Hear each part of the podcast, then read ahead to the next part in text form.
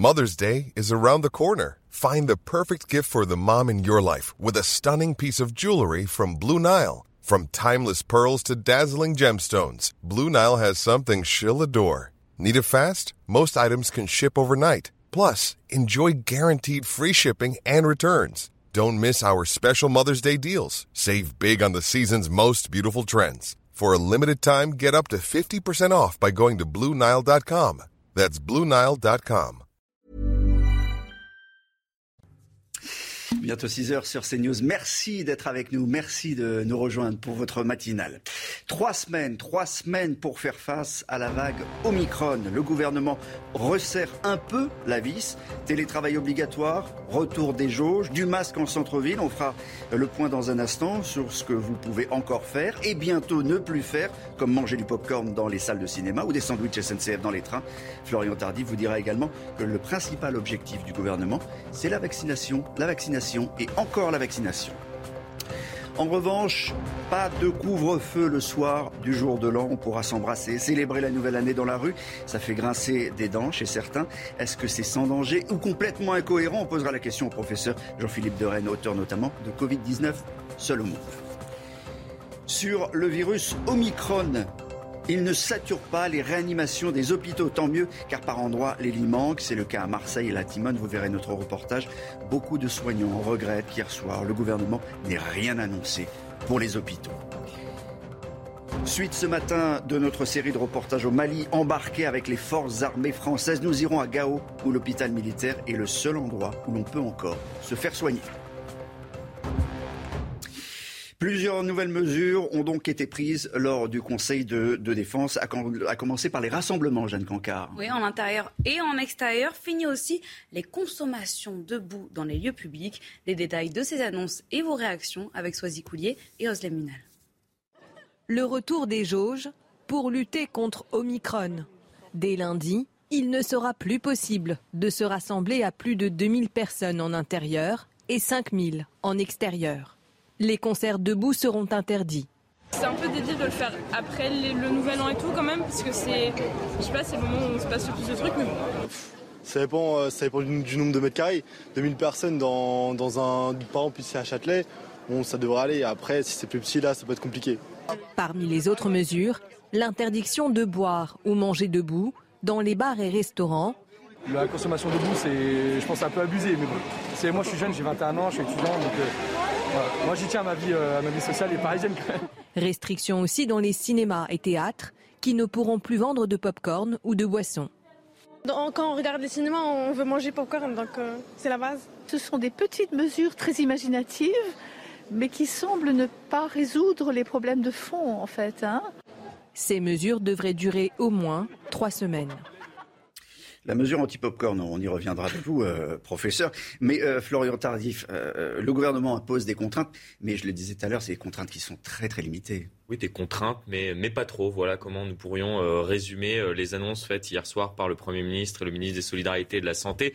Euh, si l'exécutif décide de, de, limiter les rassemblements, on vient de le voir, d'interdire les concerts debout, tout comme la consommation, vous voyez les, les principales mesures qui s'affichent sur votre écran, la consommation dans les transports par exemple, il a écarté toute mesure plus contraignante comme l'instauration d'un couvre-feu couvre pour la soirée mmh. du 31 ou encore le décalage, le report d'une semaine de la rentrée scolaire. Il ne dévie pas finalement de la stratégie qu'il a adoptée euh, cet été, c'est-à-dire ce triptyque vacciner, vacciner, vacciner que vous avez rappelé euh, tout à l'heure et faire peser les contraintes dorénavant sur ceux justement qui s'y refusent. Très différent de ce qui se passe ailleurs en, Europe, hein, en, Italie, en, Irlande, en Allemagne, en Allemagne, etc. Euh, professeur, on le disait euh, de façon un peu euh, amusante, c'est l'arrêté anti-popcorn en, quelque sorte, ou l'arrêté anti-sandwich SNCF. Mais euh, vous le rappeliez, c'est pas anodin de manger en fait sans son masque. Pas du tout. le fait de manger en public avec d'autres, c'est la première cause de contamination. Ce qui est étonnant, c'est que ça a été autorisé jusque-là. Il y a eu une histoire amusante d'un passager euh, d'une compagnie américaine qui a été viré parce qu'il avait mis un slip de femme sur sa tête. Et en fait, c'était pour protester contre le fait qu'il y avait une obligation de mettre le masque, sauf quand il mangeait. C'est-à-dire dans la situation la plus dangereuse. Mais alors, euh, on, aurait dû, euh, si c'est le cas, si la contamination, euh, au moment où on mange, on, aurait dû resserrer les choses dans, les restaurants, obliger à nouveau les, faire le retour des plexiglas. Enfin, là, il n'y a rien sur les restaurants. C'est-à-dire que les restaurants ont été fermés comme première source de contamination. Ils ont été réouverts à cause du pass sanitaire. Le pass sanitaire a eu là le résultat de réouvrir les restaurants. Alors maintenant, la question est de savoir jusqu'à quel point le pass sanitaire garantit, garantit pas. En tout cas, ce qui est certain, c'est a beaucoup, beaucoup, beaucoup moins de contamination grâce à ça. Alors, autre changement, le délai pour la dose de, rappel, euh, il sera réduit dès mardi prochain. Les Français pourront ainsi recevoir leur deuxième ou troisième dose, trois mois seulement après leur précédente injection, Jeanne. Tout à fait. L'objectif du gouvernement, il est clair, endiguer le plus rapidement possible la progression du nouveau variant, très contagieux, on le sait, en accélérant ainsi la campagne de vaccination. Ça, c'est important aussi. Oui, le, problème, vous voyez, est le suivant, c'est qu'il a été montré que plus long est l'intervalle entre deux injections, et plus forte est euh, l'immunité. Alors, quand on raccourcit, on a effectivement plus de gens totalement vaccinés, mais la vaccination est moins efficace. Donc c'est ça a du bien et du moins bien. Omicron joue, joue dans la balance. On a vu que la deuxième dose, euh, face à Omicron, est un peu moins efficace. Quand on en a trois, c'est 90% de, de, de, défense. Oui, sur Omicron, je vous dirais, la littérature scientifique me semble extrêmement contradictoire. Elle démarre, elle commence. Hein, ah ben non, mais euh, il y a quand même plusieurs centaines d'articles déjà. Alors aucun, à ma connaissance, n'a été soumis à double lecture, donc c'est des articles qui sont voilà, qui sont comme ça. Alors, plus de passe sanitaire, mais le passe vaccinal à partir du 15 janvier. Exactement, Olivier. Hier, le gouvernement a planché sur le passe vaccinal. Dès le 15 janvier, il doit remplacer donc le passe sanitaire. Concrètement, pour posséder ce précieux sésame, il vous faudra être vacciné. Mais attention, quelques exceptions vont tout de même demeurer. Des détails avec Redem Rabbit et Marine Musset. Passe vaccinal, définition globale. Cela signifie que dans les lieux où ce passe s'applique, il faudra justifier d'être vacciné pour pouvoir entrer. Dans le détail, voici ce que ça change. Auparavant, pour avoir un pass sanitaire, il fallait présenter un schéma vaccinal complet à deux doses ou un test PCR négatif datant de 48 ou 72 heures. Autre possibilité, un test positif au Covid datant de moins de 6 mois. À partir du 15 janvier, il faudra un schéma vaccinal à trois doses ou avoir reçu une ou deux doses et posséder un test négatif. Par ailleurs, aucun test ne permettra d'obtenir le pass. Objectif du gouvernement, mettre la pression aux personnes non vaccinées. Je peux vous dire qu'il n'y a pas photo sur la nature des hospitalisations et des formes graves. Ce sont des personnes non vaccinées ou des malades vaccinés mais atteints de comorbidités graves. L'élément clé décisif est et demeure la vaccination.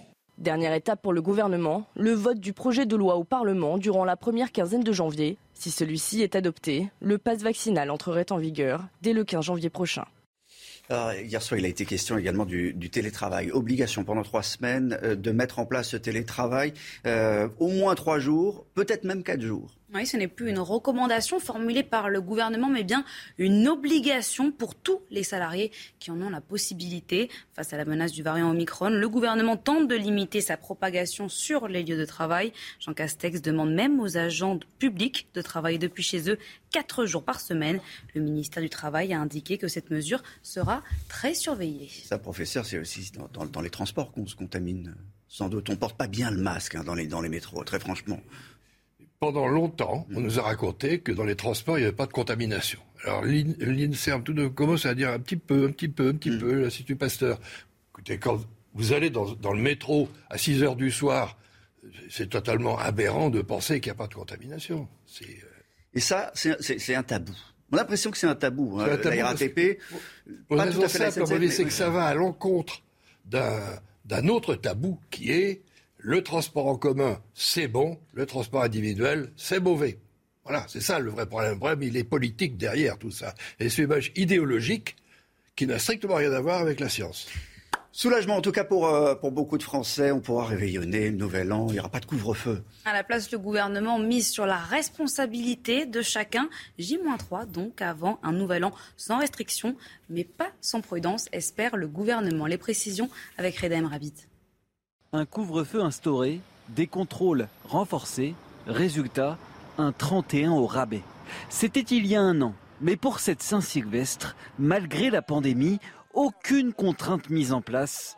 Bonne nouvelle pour les esprits les plus festifs. On a, on a prévu une soirée assez sympa. Ça, je savais pas et c'est une bonne nouvelle.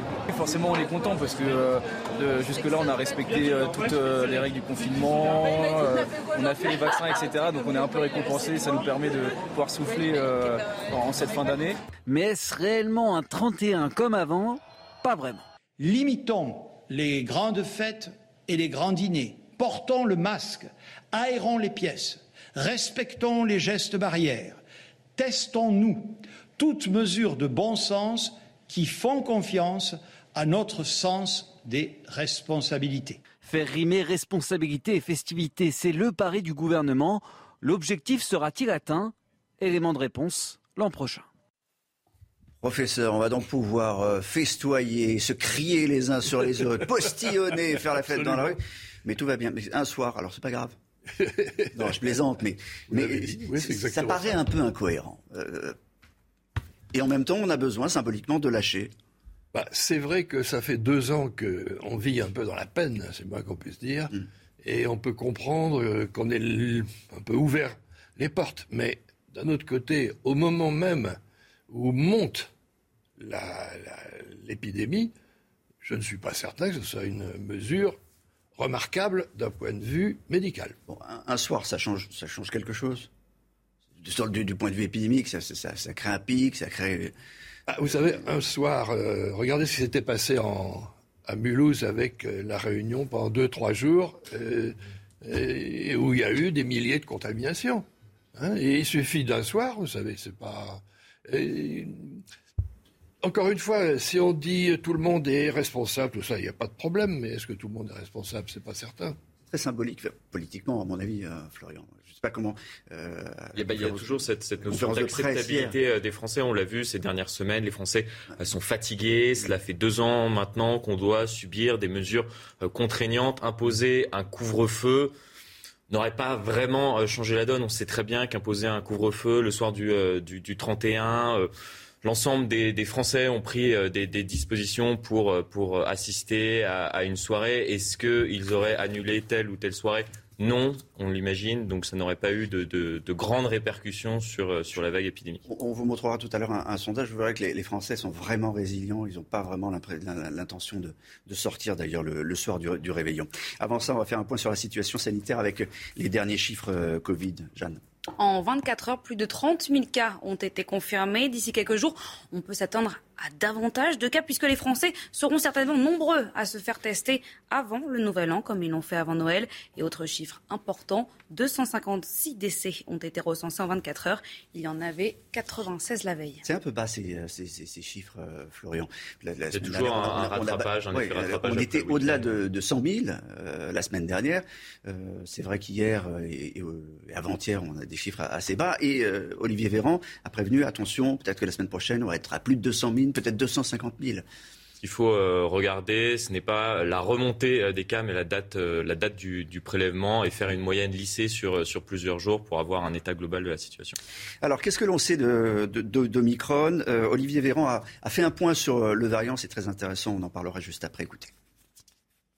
D'abord, on sait qu'Omicron est beaucoup, beaucoup plus contagieux que les variants précédents, et notamment que le variant Delta. Au moins trois fois plus contagieux.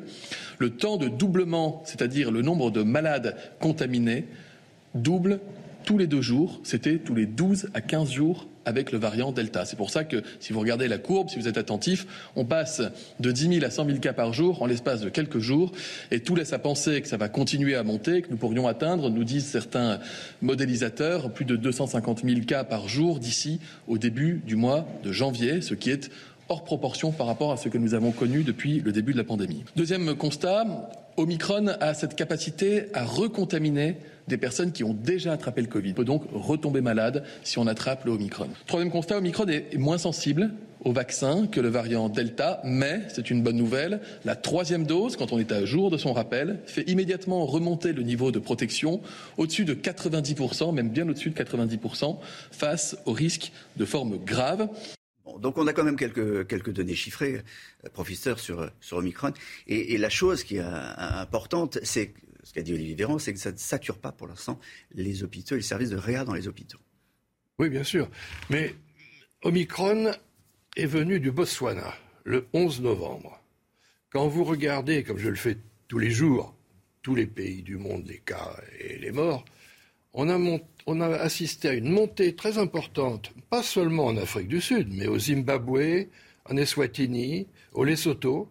C'était probablement en Eswatini que la proportion était la plus élevée. Et puis c'est descendu très rapidement. C'est-à-dire que là où, euh, à l'Eswatini, vous aviez pour un million d'habitants 1000 cas par jour, on est à une centaine de cas 15 euh, jours plus tard. Alors c'est comme une sorte de... comme ça, euh, qui est très étrange. alors est-ce que ça va faire la même chose chez nous? On n'en sait rien. Hein. c'est une... tout ça est possible. Ce qu'on voit aussi, c'est que dans ces pays, il y a une faible mortalité. Enfin, la faible mortalité doit être interprétée aussi euh, à la lumière de l'âge moyen de la population. Il faut se rappeler quand même qu'en Afrique australe, vous avez à peu près 20% de la population qui a le sida. Puisqu'on s'intéresse euh, à, l'étranger, on va partir tout de suite aux, États-Unis, puisque Omicron, là, pour, euh, pour, le coup, vraiment est, majoritaire. Euh, les règles d'isolement, pourtant, sont, sont assouplies. Elisabeth Guedel, bonjour. Règles d'isolement assouplies. Les autorités américaines ont décidé de réduire de moitié la durée d'isolement. on est passé de, de 10 jours à 5 jours, c'est ça? Tout à fait. Ça peut paraître contradictoire, même réduire cette période d'isolement des personnes infectées, réduire de moitié, c'est important, tout en tentant de freiner la propagation du virus, une propagation fulgurante aux États-Unis aussi. Hein. On en est à plus de 200 000 nouveaux cas par jour. C'est sûrement sous-estimé. Certains experts parlent de 500 000, voire 1 million de personnes infectées, certainement chaque jour. Tout le monde ne se fait pas euh, tester. Donc, en fait, pourquoi cette réduction de la quarantaine? L'idée, c'est que la en fait est perturbée par cette vague violente, rapide d'Omicron. Ça perturbe certains pans de l'économie. On le voit dans le trafic aérien. Euh, il y a tellement de cas de Covid parmi euh, les pilotes, les, les membres d'équipage qu'il faut annuler des avions un millier euh, d'avions annulés hier, il y en aura 1300 euh, aujourd'hui, ça dure depuis euh, plusieurs jours. Donc il s'agit de permettre aux personnes qui sont certes infectées, mais qui se portent bien, qui n'ont pas de symptômes, qui sont donc asymptomatiques, eh ben, de revenir au plus vite au travail. Période d'isolement de, de 5 jours, mais après ces 5 jours, porter le masque pendant cinq jours, mais continuer, euh, reprendre le travail en tout cas si c'est possible. C'est un équilibre en fait mm. que les autorités américaines euh, tentent de chercher. On, disait tout à l'heure, euh, c'est ce qui va se passer en France. On sera peut-être pas à cinq jours, on sera, on sera sans doute à cinq jours, mais, mais, mais l'objectif reste avec nous, hein, Elisabeth. l'objectif, c'est de sauver l'économie parce que là, on parle des, des, avions qui, qui décollent pas, mais s'il s'agit d'une centrale nucléaire, s'il s'agit d'un service public, s'il s'agit d'un hôpital, pour le coup, c'est vraiment très inquiétant, professeur. Oui, en même temps, si vous voulez, ce n'est pas stupide. Parce que, grosso modo, si vous avez une contamination à J0, hmm. vous allez tomber malade à J4. Mais vous êtes surtout contaminant entre J3 et J4. Mais si vous n'avez rien à J4, bah, à J5, vous n'avez toujours rien, bah, vous n'êtes pas malade, c'est tout. donc, donc le fait d'arrêter à 5 jours, si vous n'avez pas de symptômes, ça me semble raisonnable. Ça, c'est propre à Omicron. C'était pas le cas pour Delta. Hein. C'était pas le cas. C'est le cas pour le. C'est le. Non, non, c'est pareil pour Delta. Ah bon. C'est euh, pareil pour tout. Euh, c'est la, la, règle des neuf, des neuf jours. Hein. C'est. Euh, je pense qu'il y a eu une espèce d'excès de zèle à 14 jours, mais 14 jours, si vous n'avez rien, on peut attendre aussi 6 mois. Il n'y a aucune raison de s'arrêter. On va, on, va retourner aux États-Unis. Il y a une autre question euh, qui est très intéressante et une observation qui est intéressante. C'est sur les, hospitalisations euh, dans l'ensemble du, pays liées à Omicron, on le disait, puisque c'est majoritaire. Et, euh, et c'est le nombre d'enfants, de très jeunes enfants hospitalisés qui semble en, en augmentation, Elisabeth.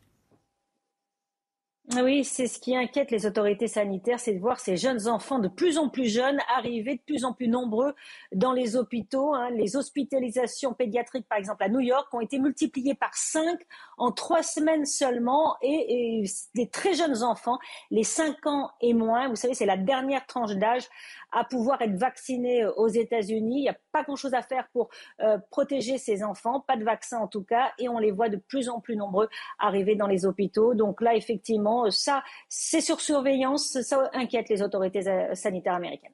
Merci euh, Elisabeth euh, Guedel depuis, euh, depuis New York en direct sur, sur CNews. on parlait de la situation économique. Il faut sauver l'économie, en tout cas ne pas empêcher de tourner l'économie aux États-Unis comme, comme en France. On va écouter Bernard Marty, c'est le président de l'UMIPACA, l'Union des métiers et des industries de l'hôtellerie.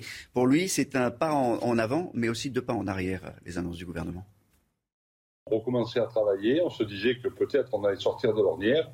Et patatrac, euh, dans le plus mauvais des moments, c'est-à-dire le moment où on regonfle notre trésorerie, eh bien, on nous contraint, on diminue euh, la fréquentation dans les établissements. Voilà, on est un peu ennuyé. Quoi.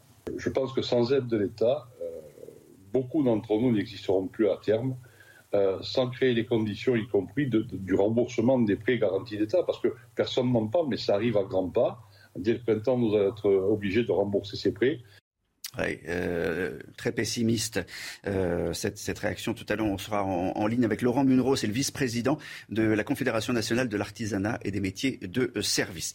Toute la semaine, euh, on vous fait vivre euh, une fin d'année aux côtés de l'armée française qui est déployée au Sahel. C'est une, une série réalisée par Antoine Estève. Tout à fait. Pour le deuxième épisode de cette série inédite, on vous emmène à l'hôpital français de Gao avec le départ d'une partie des forces françaises du Mali. La population craint la fin de la coopération avec les militaires, une entraide vitale pour eux en matière de santé. Reportage à Gao, signé Antoine Estève. Boubacar Diarra a 71 ans. Il s'est cassé le bras dans un accident sur la dangereuse route de Tessalit, au nord du Mali, le mois dernier. Soigné par un guérisseur dans son village, la blessure s'est infectée. À l'hôpital de Gao, on lui a conseillé d'aller consulter à la base française.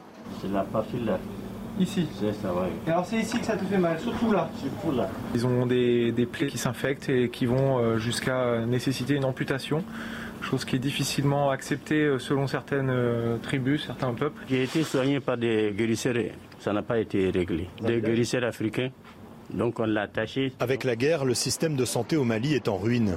Pas d'hôpitaux, pas de médecins et très peu d'associations humanitaires sur un terrain beaucoup trop dangereux.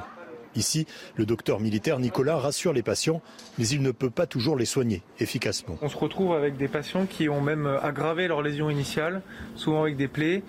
Euh, dues aux attelles qui sont faites, c'est des attelles de fortune.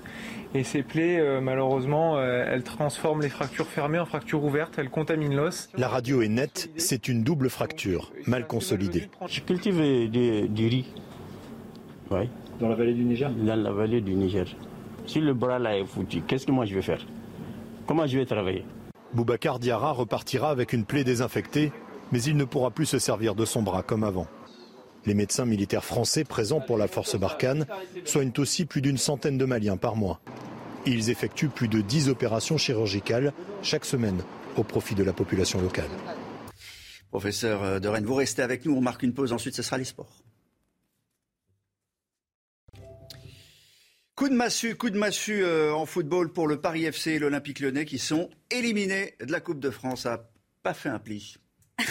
La Fédération française de football a lourdement sanctionné les deux clubs après les incidents survenus entre supporters le 17 décembre dernier.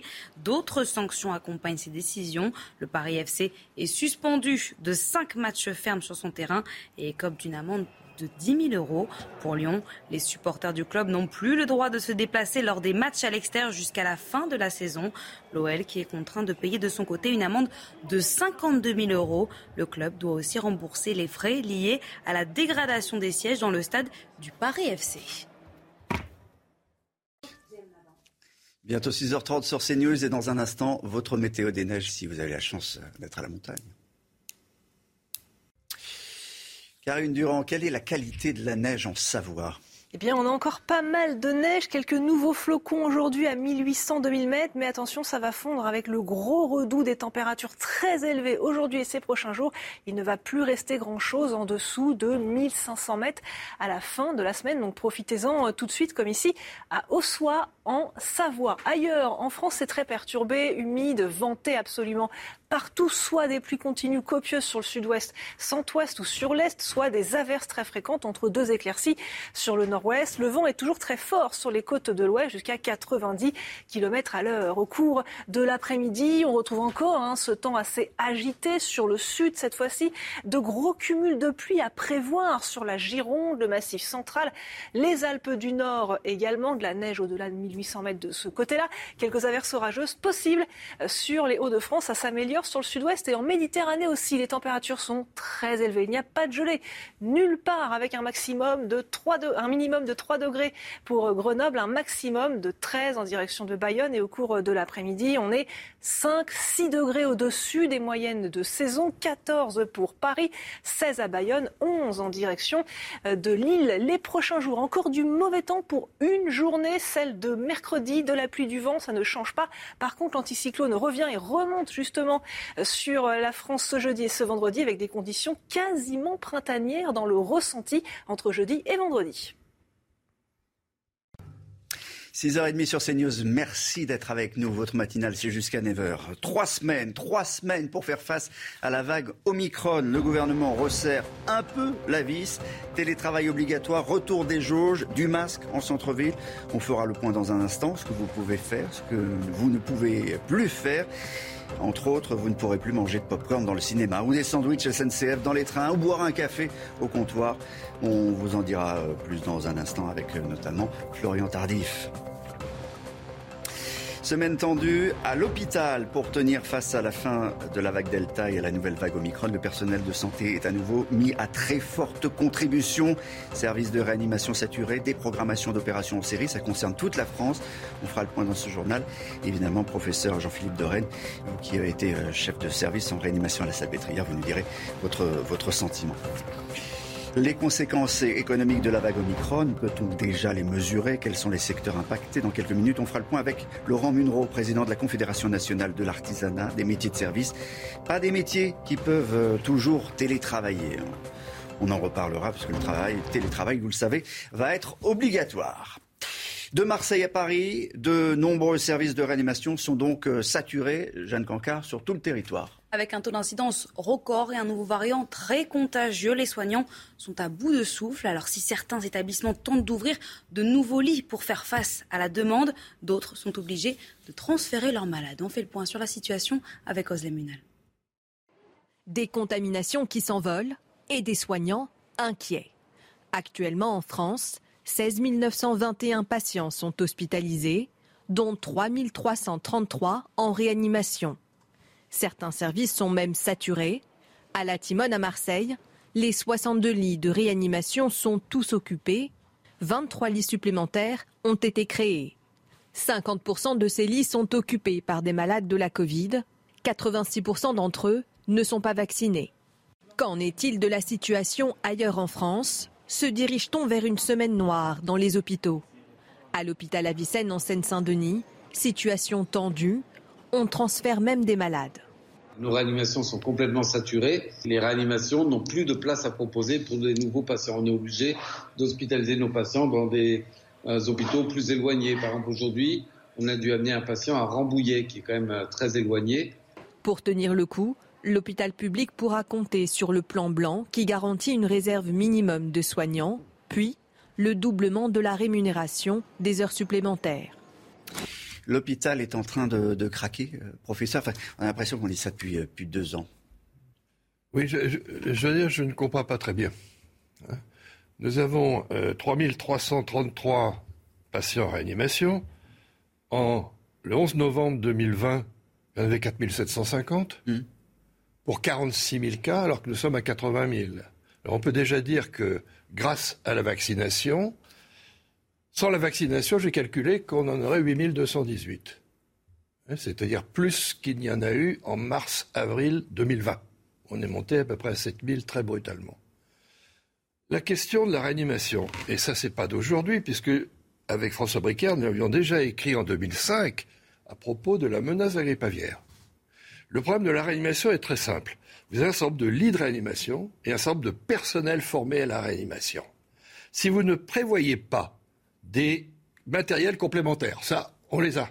Mais surtout la formation des personnels. Mais vous êtes débordés à chaque fois. Comment se fait-il que depuis deux ans, il n'y ait aucun plan de formation des personnels à la réanimation? Et en même temps, une suppression des lits. 5700 lits. Oui, mais si vous voulez, si vous, oui, mais je pense que ce n'est pas comme ça qu'il faut poser le problème. Parce que vous avez, par exemple, à peu près 5000 lits de réanimation. Bien, ils sont pleins à 4000. Hein vous rajoutez 3000. Ah, ça fait 7000, donc c'est 2000 de plus. Vous rajoutez 5000, etc. Donc vous allez avoir besoin de faire de la réanimation en dehors de la réanimation. Bon, qu'on soit pris de, au dépourvu en mars-avril 2020, 20, parce que ça a été très brutal. Mais qu'est-ce qu'on a fait depuis? Qu'est-ce qu'on a fait depuis? Où est le plan de formation? Parce que vous savez, un des grands problèmes, c'est que lorsque vous avez des infirmières ou des médecins en réanimation, premièrement, ils sont fatigués. Deuxièmement, ils peuvent être malades. Troisièmement, ils sont qu'à contact, etc., etc. Il faut un pool bien plus grand que celui qu'on a. Or, ça a été le grand problème en, mars-avril 2020 qu'il n'y avait pas de gens formés. On disait, ben voilà, mais on a mes infirmières, elles, sont, comme ça devant, euh, devant des machines qu'elles ne connaissent pas. En deux ans, comment se fait-il qu'il n'y ait pas eu ce plan de formation? Vous savez, on dit qu'il y a une politique du gouvernement. Je suis désolé, il n'y a pas de politique. On a simplement une seule chose, c'est le vaccin. Alors, c'est un vaccin, moi je suis totalement pour, hein, la question ne se pose pas. Mais ce n'est pas une politique, c'est un élément d'une politique. Quelle est la politique, par exemple, pour limiter le nombre de cas? Aucune. Quelle est la politique de formation pour la réanimation hors la réanimation? Aucune. Qu'est-ce que c'est que ça? C'est pas une politique. Le retour des jauges, euh, le télétravail obligatoire, c'est pas une politique, c'est pas une stratégie. C'est des, petits morceaux. Hmm. Mais, ça, mais ça, si vous voulez, je vais vous donner un exemple très simple, très court. La Pologne, au mois d'août, il y avait à peu près 100 à 200 cas par jour. Au mois de novembre, il y en avait 22 000. C'est monté petit à petit, petit à petit. Si on avait fait comme les Chinois, et on a arrêté quand il y avait 150, 200, il n'y aurait pas eu autant. C'est difficile de faire la même chose non, que non, non, non, Non, non, je suis désolé. Hier, des images de Sia, de la ville de Sia, 13 millions d'habitants, c'est bouclé, c'est terminé. c'est pas ça le fond. incapable de faire ça. Ça, c'est quand c'est raté. Parce qu'à Sienne, c'est raté. Hein, c'est pour ça qu'il y a eu des 155 punitions. cas dans, dans le pays et on boucle une ville de 13 millions d'habitants. La question n'est pas dans cette. C'est pas comme ça que les Chinois ont gagné à, Wuhan. Pas du tout. Wuhan, 11 millions et demi d'habitants, c'est la région parisienne. Eh ils ont 1800 équipes d'au moins 5 personnes qui sont allés voir tous les cas, tous les cas contacts, non seulement pour les, pour les, les, les, mettre de côté, mais surtout pour régler tous les problèmes sociaux. Qui sait qui garde les enfants, qui sait mm. qui apporte à manger, qui est la grand-mère, où est-ce qu'on la met pendant ce temps-là, etc., etc. Ça, c'est une politique. Ça ne veut pas dire que la politique qu'on pourrait faire, nous, aurait le côté répressif des Chinois. Mais vous savez, dans le bouquin, que vous pas cité tout à l'heure, je proposais ce qu'on appelé les, les, les volontaires de l'an 2 du Covid. Covid-19, un seul monde. Un seul monde, voilà, parce que c'est un seul monde. Nous sommes dans un seul monde. La preuve, Omicron, ils viennent, ils viennent partout. Hein. Donc, si vous voulez, si vous avez ça, c'est-à-dire des équipes qui vont à domicile, qui se rendent compte des problèmes, vous n'arriverez pas à éradiquer à 100%, mais supposez que vous simplement vous divisez par deux, vous vous rendez compte? Deux fois moins de, de, de malades en réanimation, deux fois moins de morts, et ça, ça coûte rien? Voilà, c'est dans ce livre-là que je. Bon, nous, on a une politique, en tout cas, enfin, le gouvernement en a une, euh, plus de popcorn dans le plus de popcorn dans, dans, dans le cinéma, et, et, surtout plus de café, euh, plus de café au, au, bar. On va retrouver euh, Mathilde Moreau avec euh, Sarah Vargny. Euh, vous êtes dans, dans une brasserie parisienne. Donc là, ce que vous faites avec votre petit café, à partir de la semaine prochaine, c'est terminé. Exactement. Hein. Aujourd'hui, je peux toujours prendre mon café au comptoir debout, mais la semaine prochaine, hein, dès lundi, il faudra euh, s'asseoir désormais pour prendre son café, même très tôt le matin. Et c'est ce qui va impacter la clientèle ici de ce café dans le 12e arrondissement de Paris. Justement, je suis avec euh, Aloïs, responsable euh, du matin de ce café parisien. Aloïs, comment vous allez vous adapter du coup la semaine prochaine? Alors, on va être bien obligé de fermer le comptoir. Alors, c'est avec un grand malheur parce qu'on a vraiment une clientèle d'habitués. C'est pas du tout la même clientèle qui est en salle et c'est une part euh, non négligeable euh, de notre activité ici. À peu près combien ça représente de, clients euh, par jour ce comptoir? Alors, grâce à tous anti-Covid, je peux voir, vu que je prends les passes sanitaires, c'est environ 80 clients, on va dire, 3 heures d'activité qui sont presque que du comptoir pour nous le matin. Merci beaucoup. Alors donc c'est vraiment euh, donc euh, cette nouvelle mesure va impacter directement donc euh, notamment ces cafés qui ouvrent très tôt le matin. Il faut savoir également que les restaurants vont devoir s'adapter également au pass vaccinal dès le 15 janvier prochain, si bien évidemment le projet de loi est adopté par le Parlement. Merci Mathilde. Toujours point de vue économique, on va être en direct avec Laurent Munro. Bonjour, vous êtes le vice-président de l'U2P, le président de la CNAMS, Confédération nationale de l'artisanat, euh, des métiers et des, services. Il y a une crainte qu'Omicron euh, dégrade l'économie française avec un million de, cas contacts euh, chaque jour. C'est autant d'arrêts de, travail. J'imagine que c'est plus qu'inquiétant et c'est déjà impactant. Oui, c'est déjà impactant dans certaines professions aujourd'hui, en plus de ce qui a impacté notamment tous les, toutes les entreprises de l'événementiel ou liées à l'événementiel ou euh, les traiteurs par exemple. Aujourd'hui, euh, on attend un peu de, savoir quelles vont être les règles euh, de confinement pour les personnes qui sont cas contact ou autres. On nous a annoncé ça pour la fin de la semaine et on attend ça avec impatience. Les secteurs les plus touchés pour vous? Tous les secteurs sont touchés. Vous savez, dans l'artisanat, euh, on n'a pas euh, beaucoup accès au télétravail puisqu'on a euh, une, activité, beaucoup de main-d'œuvre sur place. Et donc, forcément, on, risque d'être beaucoup plus impacté que d'autres qui, peuvent pratiquer le télétravail. Est-ce que ce matin, vous dites le, le gouvernement a, tout fait pour sauver les entreprises, en particulier les petites entreprises? Écoutez, depuis le début de la crise, on ne peut pas reprocher au gouvernement d'avoir quand même pris certaines mesures qui ont maintenu les activités, euh, avec euh, aussi bien euh, les, piliers qui ont été l'activité partielle, qui ont été le fonds de solidarité, qui ont été d'autres mesures qui ont été prises et qui, ont été les bienvenues parce que les entreprises sont toujours vivantes aujourd'hui et les salariés sont toujours employés dans les entreprises. On l'a vu, la reprise était là, la relance était là ces dernières semaines, ces derniers mois, et ben, cette nouvelle vague, par contre, va vraiment impacter certainement euh, les entreprises une nouvelle fois, mais je suis sûr qu'on va pouvoir s'adapter et qu'on va pouvoir trouver les solutions avec le gouvernement pour maintenir les activités et maintenir les salariés dans leur poste. Les arrêts de travail euh, ont été mesurés dans, votre secteur, dans votre branche? Pas encore, parce que vous savez, dans nos, branches, c'est aussi bien le bâtiment, c'est les activités comme euh, les coiffeurs, les fleuristes, c'est des activités comme toutes les, de l'alimentaire par exemple, euh, tous les services euh, comme les taxis. Donc vous voyez, c'est des métiers complètement différents et ça aura des impacts différents selon ce que la vague, selon l'ampleur de, de cette vague d'arrêt de travail si elle arrive un peu tôt encore pour, pour mesurer euh, le, le, résultat d'Omicron. Je voulais préciser qu'Elisabeth Borne, la ministre du Travail, doit mener aujourd'hui des discussions avec les organisations syndicales dans, dans la journée. Vous, vous, vous, êtes, euh, vous êtes dans ces discussions, vous êtes dans, dans ces... Euh, J'y sais pas, directement aujourd'hui, mais je, suis ça avec euh, beaucoup d'intérêt, comme tous mes confrères. Merci Laurent Munro, vice-président euh, de l'U2P, président de la CNAMS, donc Confédération nationale de l'artisanat, des métiers et des services. Euh, Florian Tardif, on va parler de la, vaccination. Donc changement de, délai pour, la dose de rappel dès mardi prochain. Oui, effectivement, on va passer euh, d'un délai entre la deuxième et la troisième injection qui était de, euh, de 4 mois euh, depuis, plusieurs jours maintenant à un délai qui passe donc à trois mois. On a raccourci hein, ces, dernières semaines le, délai, puisque si vous vous en souvenez bien, euh, il, y a, un mois, on était à un délai de six mois, puis on est passé à cinq mois, quatre mois, trois mois. Euh, tout cela euh, pour, deux objectifs selon, le gouvernement. Le premier objectif, bien évidemment, est de limiter les formes graves de la maladie, puisque une dose de rappel permet d'augmenter eh l'immunité conférée par ces différentes injections pour lutter contre le développement d'une forme grave de la maladie. Et, eh deuxièmement, troisième, dose, c'est 90%. On, commence à avoir de, premières euh, données. Euh, le professeur en parlait euh, tout à l'heure sur, sur ce plateau, jusqu'à 90%, oui, en fonction des. C'est ce que disait hier soir Olivier Véran, même plus de 90%. Question sur la quatrième dose qui a été posée. On est ouvert, mais pas tout à fait, pas tout à fait sûr encore. Hein. Vous avez vu Olivier Véran hier soir. Ben, C'est-à-dire la quatrième dose, euh, c'est en Israël qu'elle a commencé à être euh, programmée. Ils sont un peu revenus en arrière d'ailleurs.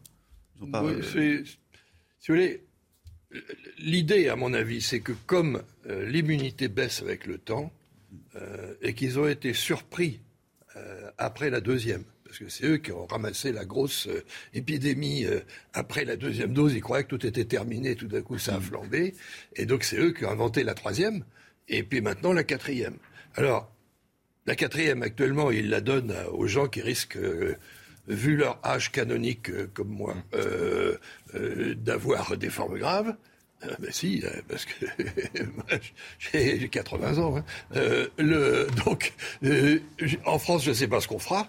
On manque actuellement de recul, bien entendu, mais euh, c'est probablement ce qui va arriver. Objectif vacciné, euh, objectif aussi lutter contre les, euh, contre les faux passes. C'est ce qu'a annoncé Jean Castex hier à l'issue du Conseil des ministres, que ce soit pour ceux qui les produisent ou bien ceux qui l'utilisent. Le gouvernement entend aussi renforcer les contrôles, puisque pour le Premier ministre, ce phénomène constitue un acte délibéré de mise en danger d'autrui. Écoutez Jean Castex. Après l'avis du Conseil d'État, c'est un point très sensible, le texte qui a été délibéré précise que euh, vous soulevez, d'abord euh, que les forces de l'ordre euh, pourront accéder aux ERP pour procéder à ces contrôles, parce qu'il y avait eu des, manque de clarté des textes en vigueur et donc des jurisprudences divergentes, et surtout que les exploitants de RP auront la possibilité, en cas de doute avéré, de vérifier eux-mêmes les identités. Je sais que c'est un sujet difficile pour lequel, je vais être très clair dans ma réponse, nous allons surtout mobiliser les forces de sécurité intérieure. Mais, mais, je crois que c'était votre question, le texte de loi fera effectivement une avancée en ce sens. Attendons de voir, euh, attendons de voir comme l'a dit le ministre, ce que donneront les débats parlementaires. Montant des, amendes, je crois que ça a été précisé hier soir. Oui, effectivement, euh, c'est ce qui est contenu euh, pour l'instant dans le projet de loi qui va être euh, débattu dans les prochaines semaines au Parlement. On passerait d'une amende de 750 euros à une amende de 1500 euros, voire 3000 euros en cas de, récidive, non plus pour l'usage d'un faux pass sanitaire, mais pour également la détention d'un faux pass sanitaire, c'est-à-dire mmh. si vous participez à euh, la transmission de, faux passes entre amis ou autres. Euh. Recel de passes, revente de passes, etc. Vous avez un vrai passe, hein, évidemment, hein, professeur. pas, une, seconde. Qu'est-ce que vous allez faire le, soir du, 31 décembre? Je vous poserai la question euh, tout à l'heure, mais on, a un sondage. Les Français sont très résilients. Mais oui, Olivier, puisque regardez, 63% des Français, selon notre sondage, eh bien, comptent rester chez eux sans accueillir personne. Seulement 18%. Comme l'an dernier, même un peu moins que l'an dernier, mais... Un peu moins. Alors après, vous avez seulement 18% des sondés qui comptent euh, organiser une fête chez eux en invitant des amis, contre 17% qui iront chez des amis fêter le Nouvel An. Alors évidemment, il existe toujours une petite marge d'erreur dont il faut euh, tenir compte. Voilà, sondage Harris pour, euh, pour LCI. Vous faites quoi Vous allez au Baladio? Du, non, c'est pas au Baladio? C'est fini le Baladio? C'est tout près de chez moi, mais je ferai comme pour Noël, je serai seul. Karine? Très sagement chez moi. Seul, bah, vous faites exactement en, aérant, évidemment, en aérant. C'est ce qui a été précisé, en ouvrant grand les, en ouvrant grand les fenêtres, euh, Florian. Hein. Pas toute la nuit. à un moment, vous les fermerez. les fenêtres. Merci, professeur, de nous avoir euh, accompagnés. Dans un instant, on passe au sport. Coup de massue en football, coup de massue euh, pour le Paris FC et l'Olympique lyonnais. sont éliminés de la euh, Coupe de France. La Fédération française de football a lourdement sanctionné les deux clubs après les incidents survenus entre supporters le 17 décembre dernier. D'autres sanctions accompagnent cette décision. Le Paris FC est suspendu de cinq matchs fermes sur son terrain et écope d'une amende de 10 000 euros. Pour Lyon, les supporters du club n'ont plus le droit de se déplacer lors des matchs à l'extérieur jusqu'à la fin de la saison. L'OL qui est contraint de payer de son côté une amende de 52 000 euros. Le club doit aussi rembourser les frais liés à la dégradation des sièges dans le stade du Paris FC. Allez, euh, l'instant musique euh, avec le nouveau titre et le nouveau clip surtout euh, de Raphaël. Ah, vraiment, là, je pourrais pas vous le chanter. Je l'ai pas encore appris par cœur, mais. Au moins, vous pouvez le lancer, vous pouvez le présenter. Dans, quelques jours. Ce nouveau clip, c'est euh, sa nouvelle chanson, Maquillage bleu. Le chanteur clôt l'année en beauté avec euh, le dernier euh, titre triptyque de clip réalisé par le photographe Jean-Baptiste Mondino. ça fait un moment qu'il travaille avec Jean-Baptiste Mondino, qui fait sa, première photo d'album. C'est une belle photo en, noir et blanc. On s'en souvient. Raphaël donnera 10 concerts, il faut savoir, au théâtre des Bouffes du Nord à Paris entre le 17 et le 27 mars 2022. En attendant, je vous laisse écouter. On sera debout, on pourra être debout. oui, on espère qu'on pourra assister au concert debout. En attendant, on va écouter un petit peu ce clip Maquillage bleu. Le mal demeure, on l'a partout sur terre. Porte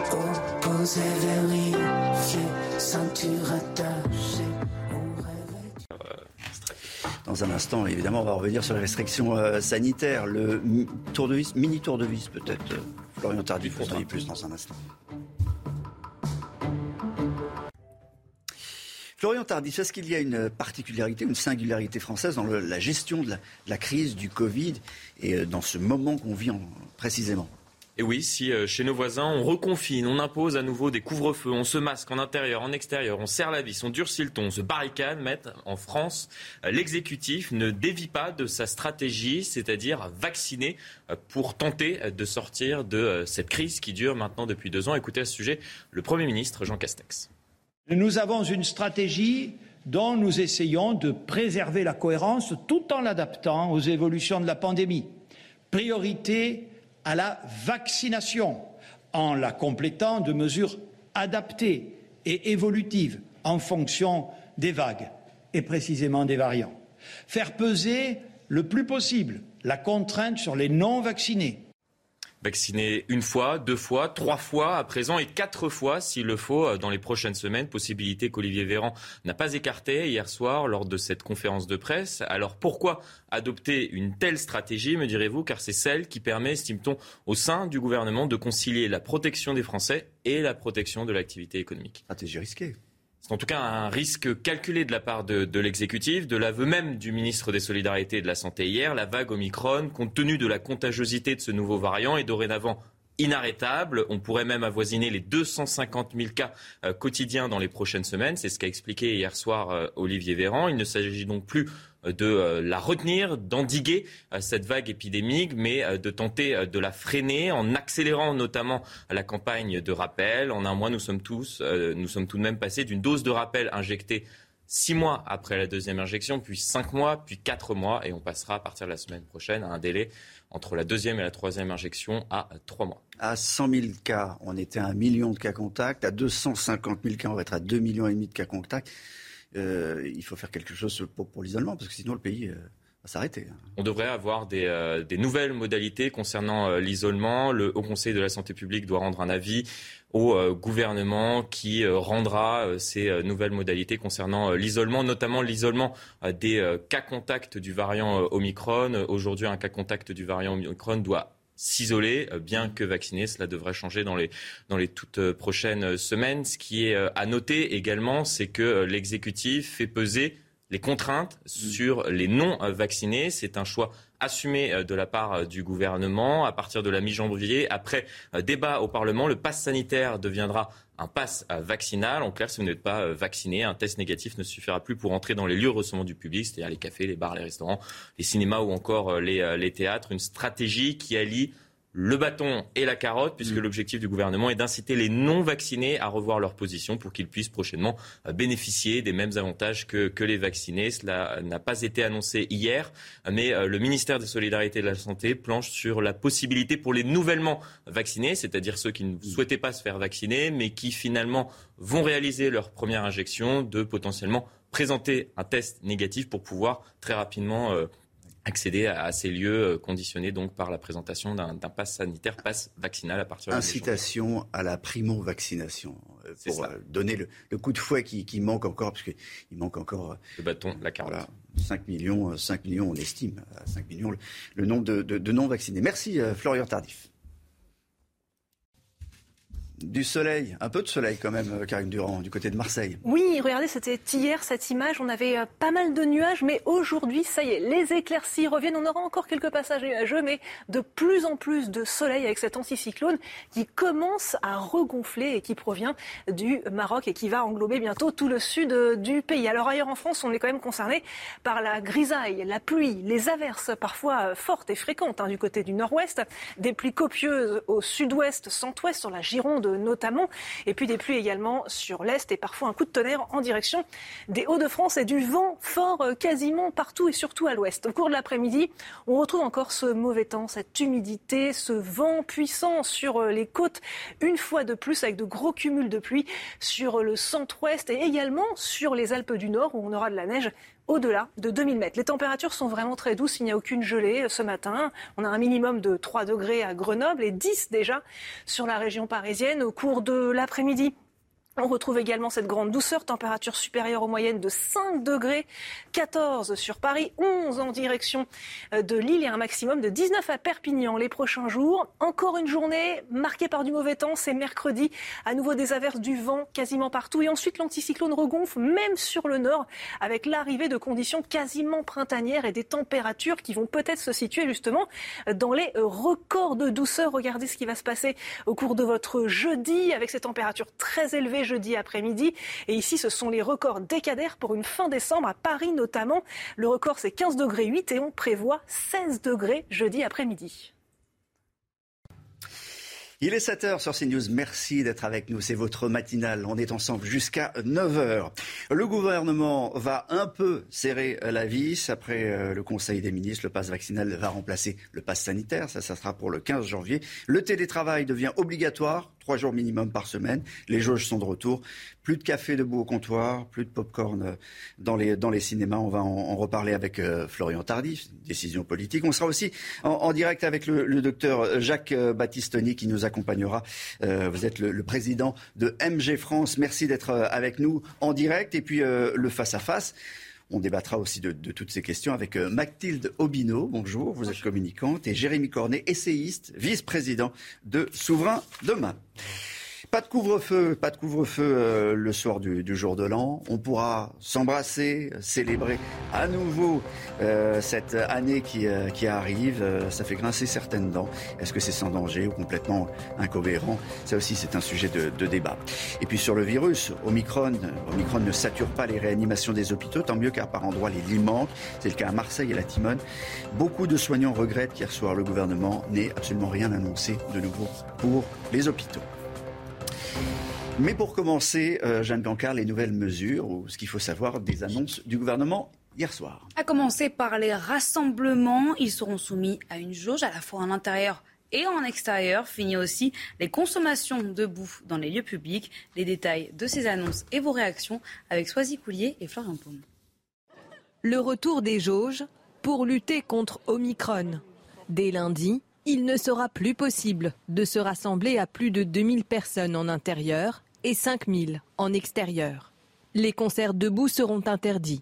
C'est un peu débile de le faire après le nouvel an et tout quand même, parce que c'est, je sais pas, c'est le moment où on se passe le plus de trucs, mais Ça dépend, euh, ça dépend du, nombre de mètres carrés.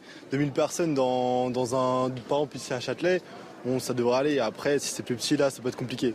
Parmi les autres mesures, l'interdiction de boire ou manger debout, dans les bars et restaurants. La consommation de boue, c'est, je pense, un peu abusé. Mais bon, c'est, moi, je suis jeune, j'ai 21 ans, je suis étudiant, donc euh, moi, j'y tiens à ma vie, euh, à ma vie sociale et parisienne. Restrictions aussi dans les cinémas et théâtres qui ne pourront plus vendre de pop-corn ou de boissons. Quand on regarde les cinémas, on veut manger pop-corn, donc euh, c'est la base. Ce sont des petites mesures très imaginatives, mais qui semblent ne pas résoudre les problèmes de fond, en fait. Hein. Ces mesures devraient durer au moins trois semaines. J'aime beaucoup cette dame qui dit que ce sont des petites mesures imaginatives mais qui ne semblent pas résoudre les problèmes de, fond. Euh, euh, docteur Jacques Battistoni, euh, qu'est-ce que vous avez pensé des, mesures annoncées hier soir par le gouvernement? Vous aussi, vous pensez que ce sont des petites mesures? Je crois surtout que le gouvernement n'a pas voulu freiner l'activité économique, n'a pas voulu prendre des mesures importantes, euh, a fait le pari que la vaccination et notamment le rappel allait permettre de, freiner durablement l'épidémie. Bon, on va voir. Hein. je crois que le gouvernement a pris son risque comme il l'avait fait l'année dernière et on jugera assez vite de l'efficacité de ces mesures on va juger, mais est-ce qu'il n'y a pas une, euh, comment dire, une arrière-pensée euh, un, peu électoraliste? C'est-à-dire que toutes ces mesures sont annoncées à une centaine de, jours de l'élection présidentielle. On voit bien ce qui se passe euh, à, l'extérieur. Florian Tardif, qui est ici, le décrivait tout à l'heure. Ça resserre la vis partout. Irlande, Italie, Espagne, partout.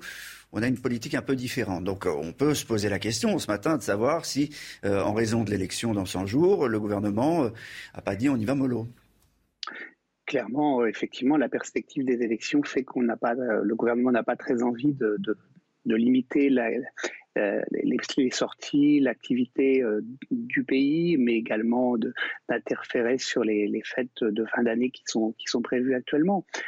mais je rappelle qu'il avait fait un peu la même chose l'année dernière, ça avait marché, nous verrons bien si ça marche cette fois. le réveillon, Jeanne Cancard, vous restez avec nous, hein, docteur, le réveillon, pas de couvre-feu Oui, c'est le soulagement pour la plupart des Français. À la place, le gouvernement mise sur la responsabilité de chacun. Il recommande évidemment d'éviter les grands rassemblements et insiste surtout sur le fait de se faire tester. Docteur Jacques Battistoni, là encore, euh, est-ce que c'est vraiment cohérent? Bah, Je crois que se faire tester, c'est quelque chose d'important. Euh, il me semble que les gens l'ont fait beaucoup. D'ailleurs, le fait d'avoir trouvé beaucoup de, gens positifs euh, juste avant Noël, ça montre bien que les tests ont été largement pratiqués. Aujourd'hui, on a une politique. Hein. il y en a d'autres qui auraient été possibles, qui auraient été un confinement fort. Je pense que la population l'aurait très probablement pas accepté. La politique mise en place aujourd'hui, c'est tester beaucoup et vacciner beaucoup au maximum. la, question sur le test, il n'y a pas de problème, mais sur le nouvel an, sur le fait de ne pas euh, mettre en place de, de couvre-feu, c'est pas un peu risqué? Ah, il y a un risque clair, hein, bien sûr. Et nous verrons bien ce, que ça donne. Nous verrons dans quelques jours, quand, les contaminations, et très probablement, on verra un nombre de contaminations un peu plus importantes. Le délai pour la dose de, rappel euh, réduit euh, dès, mardi prochain. Les Français pourront recevoir leur, deuxième ou, leur troisième dose. Ça, c'était important, euh, docteur. Ça, ça fait partie véritablement de la stratégie du, gouvernement. Oui, dans la mesure où on ne freine pas beaucoup, il faut trouver quelque chose qui soit susceptible de, donner un coup de frein sur euh, le développement de l'épidémie et sur la transmission notamment. On sait que les deux doses ne protègent pas suffisamment avec, contre le variant Omicron, avec un, résultat qui est de l'ordre de 25-30%, ce qui n'est pas beaucoup. On sait que la troisième dose, la dose de rappel, elle donne vraiment un, un coup supplémentaire d'efficacité, que quand vous avez dans un groupe de gens euh, plein de gens qui ont euh, ces trois doses, on a très certainement une moindre contamination, une moindre contagiosité de ces personnes-là. Donc le gouvernement fait ce choix. Là encore, euh, c'est un choix inédit, mais c'est aussi une situation inédite. On va écouter Olivier Véran euh, donner des précisions sur, sur ce variant Omicron. D'abord, on sait qu'Omicron est beaucoup, beaucoup plus contagieux que les variants précédents, et notamment que le variant Delta. Au moins trois fois plus contagieux. Le temps de doublement, c'est-à-dire le nombre de malades contaminés, double tous les deux jours, c'était tous les 12 à 15 jours avec le variant Delta. C'est pour ça que si vous regardez la courbe, si vous êtes attentif, on passe de 10 000 à 100 000 cas par jour en l'espace de quelques jours et tout laisse à penser que ça va continuer à monter, que nous pourrions atteindre, nous disent certains modélisateurs, plus de 250 000 cas par jour d'ici au début du mois de janvier, ce qui est hors proportion par rapport à ce que nous avons connu depuis le début de la pandémie. Deuxième constat, Omicron a cette capacité à recontaminer des personnes qui ont déjà attrapé le Covid. On peut donc retomber malade si on attrape le Omicron. Troisième constat, Omicron est moins sensible au vaccin que le variant Delta, mais c'est une bonne nouvelle, la troisième dose, quand on est à jour de son rappel, fait immédiatement remonter le niveau de protection au-dessus de 90%, même bien au-dessus de 90%, face au risque de formes graves. Euh, l'hôpital, euh, à présent, euh, l'hôpital est, mis à, rude épreuve. Hier, plus de 3000 patients étaient en, soins critiques, Jeanne. Oui, et il faut savoir que partout en France, sur le territoire, eh bien, les différents hôpitaux sont touchés. Alors si certains essaient eh bien, d'ouvrir de nouveaux lits, d'autres, en revanche, doivent transférer leurs malades. On fait le point sur la situation en France avec Oslem Munal.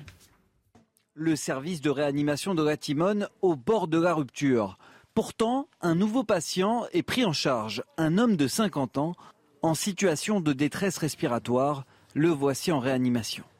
Le fait que je ne me suis pas fait vacciner, ça m'a fait beaucoup réfléchir. Et si j'avais été vacciné, j'aurais pas été à ce niveau de réanimation. Comme lui, la plupart des patients en réanimation ne sont pas vaccinés. Ces dernières semaines, ils sont de plus en plus nombreux.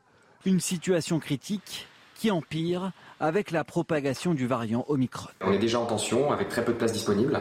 Et euh, vu le nombre de contaminations euh, par jour hein, dans les, euh, en fin d'année, si le variant Omicron entraîne autant de formes sévères que les variants précédents, il fera probablement exploser les hôpitaux, je pense. Pour évacuer la tension, les interventions non urgentes ont été déprogrammées, mais c'est le manque de main-d'œuvre qui menace l'hôpital. Plus on avance et plus les gens sont fatigués, plus on perd des soignants également. Il y a beaucoup de soignants qui sont partis, des soignants qualifiés en réanimation qui sont partis et ça rend notre travail au quotidien encore plus difficile. La situation est dramatique en PACA, où certaines unités de réanimation ont atteint 99% de leur capacité. Docteur Jacques Battistoni, euh, la situation dans, les hôpitaux, euh, ça fait deux ans qu'elle est, euh, qu'elle est très très très tendue. Hier soir, il n'y a pas eu un mot pour, pour l'hôpital, alors qu'il y a beaucoup de soignants qui attendaient. Oui, certainement. Euh, c'est vrai qu'aujourd'hui, on ne sait pas encore ce qui va se passer euh, d'ici 10-15 jours. On ne connaît pas l'impact d'Omicron sur les hospitalisations. C'est la grande inconnue des choses. Ce qu'on sait quand même aussi, c'est que les soignants sont fatigués, euh, que les soignants peuvent eux-mêmes tomber malades, que la problématique de la, euh, de la période pendant laquelle on n'est qu'à contact et on doit s'isoler est une problématique forte. Vous allez sans doute en reparler après. Et donc, tout ça fait que l'hôpital, mais les soignants de ville aussi, attendent certainement un mot du gouvernement en leur faveur, sachant qu'on pense à eux. Euh, on a beaucoup parlé d'eux au début, il faut continuer à parler d'eux maintenant alors qu'ils sont vraiment au travail. Merci d'avoir été euh, avec nous en, direct, euh, docteur Jacques-Baptiste. Vous êtes le président de MG France, la Fédération française des médecins euh, généralistes. Merci d'avoir été en direct sur, sur CNews. Mathilde Bino, rebonjour, communicante. Jérémy Cornet, rebonjour, essayiste, vice-président de, de, Souverain Demain. L'hôpital, je le dis, je le répète, j'ai l'impression que c'est le grand, grand oublié de, de ce grand oral d'hier soir.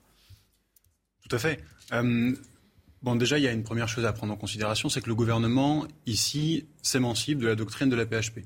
On a une vision. C'est quoi la doctrine de la PHP C'est de dire on va essayer de mettre une sorte de chape de plomb, on va potentiellement aller vers un confinement et une sécurisation de la population française via le virus. C'est beaucoup moins libéral que ce qu'a décidé le gouvernement.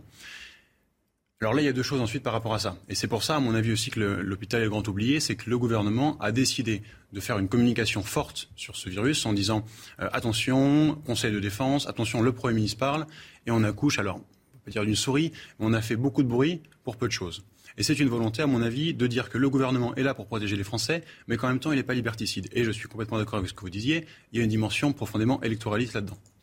Ensuite, on, va y revenir, parce qu'effectivement, on est à 100 jours, une centaine de... Tout à fait. Et on ne peut pas se considérer... Euh, alors, on reviendra peut-être après, mais je, vous laisse la parole. Mathilde. Et justement, il y, a, un vrai sujet aussi par rapport à l'hôpital, c'est toute la déprogrammation euh, des, patients qui ont des maladies chroniques, qui ont des cancers. Voilà, pendant ce temps-là, on le sait, la vaccination euh, évite la plupart du temps les cas graves. Donc, voilà, vous l'avez vu, à la, à, la, Timone, on est à 99% d'occupation, il y a un transfert de, malades, etc. Ça, ça dure, c'est pas nouveau. Hum. Donc c'est important aussi à... Donc, mais, mais je crois que les, les, les, hospitaliers, en rien, on attendait quelque chose hier soir. Pourquoi c'est pas, c'est, pas venu? Qu'est-ce qui s'est passé? Alors, ce qui est important aussi, c'est que par rapport aux, annonces de Jean Castex, on a beaucoup glosé sur euh, les pop-corn au cinéma, surtout mm. qu'on les finit souvent euh, avant la fin de la bande-annonce.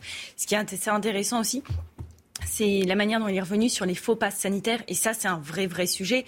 C'est comment on ment délibérément quand on a euh, ce, type de, passe. Et ça, ça permet aussi euh, de donner de la visibilité à, ce sujet-là. Donc ça, c'était important dans, dans son expression, dans sa prise de parole hier. Qu'est-ce que vous retenez l'un et l'autre des annonces? Est-ce que c'est plutôt la sanctuarisation de, l'école? Est-ce que c'est le, télétravail obligatoire? Est-ce que c'est la politique vaccinale? Bon, ça, A priori, ça change pas beaucoup, mais du vaccin, du vaccin, du vaccin je pense que même sous un côté un petit peu libéral de ces annonces gouvernementales, il y a toujours la chape de plomb de la sanction qui est là. Pour moi, c'est, à mon avis, euh, un très mauvais choix. On, a mis la lumière, et c'est normal de dire que les, hôpitaux sont saturés, etc. N'oublions pas que l'année dernière, euh, on a supprimé près de 5700 lits d'hôpital. On dit maintenant, oui, c'est la faute des personnes qui ne sont pas vaccinées, ce qui est en partie vrai. Mais attention, c'est aussi une action gouvernementale qui détricote l'hôpital depuis des années. Donc ça, une fois que c'est dit, on peut aussi considérer que le choix n'est pas non plus aux mesures qu'on appelle prophylactiques de bon sens, c'est-à-dire la solution hydroalcoolique dans les transports en commun. il n'y en a pas dans le métro. Tout le monde prend le métro, on est tous les uns sur les autres. Bien sûr, plus de 2000 personnes qui transitent. Non, mais encore une fois, il y a une sorte de tabou sur, euh, sur, sur les transports en commun. Mmh. Enfin, c'est l'impression que ça, ça donne, Mathilde. Oui, puisqu'on parle beaucoup euh, du travail, euh, qu'est-ce qu'on met en place euh, concrètement avec le télétravail, mais encore faut-il aller au travail. Donc ça, c'est un, un, vrai sujet aussi, de voir aussi l'évolution des personnes qui sont cas contact en fonction de leur, évolution, leur statut vaccinal également, parce que se posent aussi des questions très concrètes d'organisation aussi sociétale, qu'est-ce qu'on met en place, qu'est-ce qu'on qu'est-ce qu'on propose. Il y a eu ce vrai sujet de, de dire bah, on évite finalement les restrictions les plus dures au regard de ce que font aussi nos, nos, pays frontaliers, nos voisins. Donc de, de voir, voilà, de pouvoir mettre en, en comparaison toujours en fonction aussi de l'évolution du virus aussi, puis de l'état de l'opinion. La sanctuarisation de l'école, c'est assez important. Là aussi, c'est quasiment une doctrine hein, pour, le, pour le gouvernement.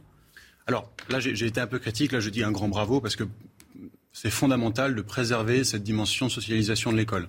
Aujourd'hui, et d'ailleurs ça va plaire à Mark Zuckerberg, mais la socialisation se fait par le digital. J'ai une petite sœur de 13 ans, elle passe sa journée sur sa tablette. Pourquoi? Parce qu'elle n'a pas d'amis, elle ne peut pas voir ses copains, elle est privée un petit peu d'une vie sociale parce qu'elle a peur de contaminer sa mère, ses grands-parents.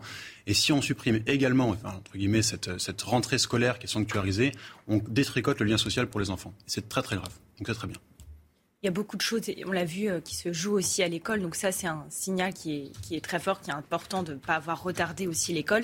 Après, c'est comment est-ce qu'on accompagne au mieux euh, l'école pour éviter que ça soit aussi euh, l'occasion de, de, transmettre le virus, comment on va nettoyer aussi avec les ça, salles c'est certain que ça se transmet, ça se transmet à l'école. Voilà, les cantines. Il y, a, il y, a aussi le, le sujet des, des, cantines à l'école, parce qu'évidemment, les enfants... Il y avait déjà des protocoles, hein, il y avait déjà des protocoles pour, pour les cantines, mais euh, les aérations, les, les, les, mesures de, de CO2 dans l'air, etc., tout ça, tout ça, on n'y est pas encore. Mm. Euh, a priori, euh, alors je ne sais pas si ça n'a pas été fait, si euh, c'est dans les tuyaux, si euh, on, on, a un manque de, de, de, de, moyens, mais on a l'impression qu'on n'est pas allé au bout du protocole sanitaire pour les, pour les écoles. Tout à fait. C'est, enfin, le, on parlait de l'aération, etc. C'est le grand oublié. Il y a une volonté également de ne pas tester de manière gratuite. Une personne, on, on a considéré qu'effectivement le vaccin pouvait limiter le virus. On se rend compte qu'il l'atténue dans sa forme, dans sa forme grave, mais qu'il ne l'empêche pas, en tout cas ne limite pas totalement la transmission. Les tests sont payants. Un enfant de, un enfant de 10 ans, 15 ans qui va voir ses copains, s'il doit payer son petit test pour vérifier qu'il ne va pas contaminer tout le monde, comment il fait? C'est 30 euros la boîte. Il faut, il faut être cohérent. Les autotests, l'autotest, c'est un, un, peu moins cher. Mais c'est quand même, c'est quand même 6 euros, 6, 5, 6 euros la boîte. Il faut les acheter par 5, c'est 30 euros. Et on peut se poser la question pourquoi euh, c'est seulement les, les, pharmacies, pourquoi la, la, grande distribution ne peut toujours pas euh, vendre des, des, autotests? Alors qu'ils en ont acheté. Hein, ils ont quelques, quelques réserves. On arrive au, euh, à une. À une D'ailleurs, il n'y en a plus dans les, dans les pharmacies. Hein, il faut attendre 4, 5, 6 jours pour, pour en avoir à, nouveau. C'est la question. Tout à fait. C'est un vrai problème aussi parce que c'est pas produit en France. Il n'y a, que deux, il y a que deux personnes qui les assemblent en France. Mais on a beaucoup de mal à produire ça en France qui nous permettrait d'éviter une gabegie financière sur les masques comme sur les. Comme, c'est un, un sujet très important d'ailleurs. Mais les masques? Non, mais, non, mais le masque non français. 95% de la commande publique de masques n'est pas sur des masques français. Alors on a, on a essayé d'en fabriquer. On en a, ils on existent. A, non, on, a beaucoup, mais ils sont trop chers. On n'a pas réussi à les fabriquer. On en a, mais ils sont trop chers.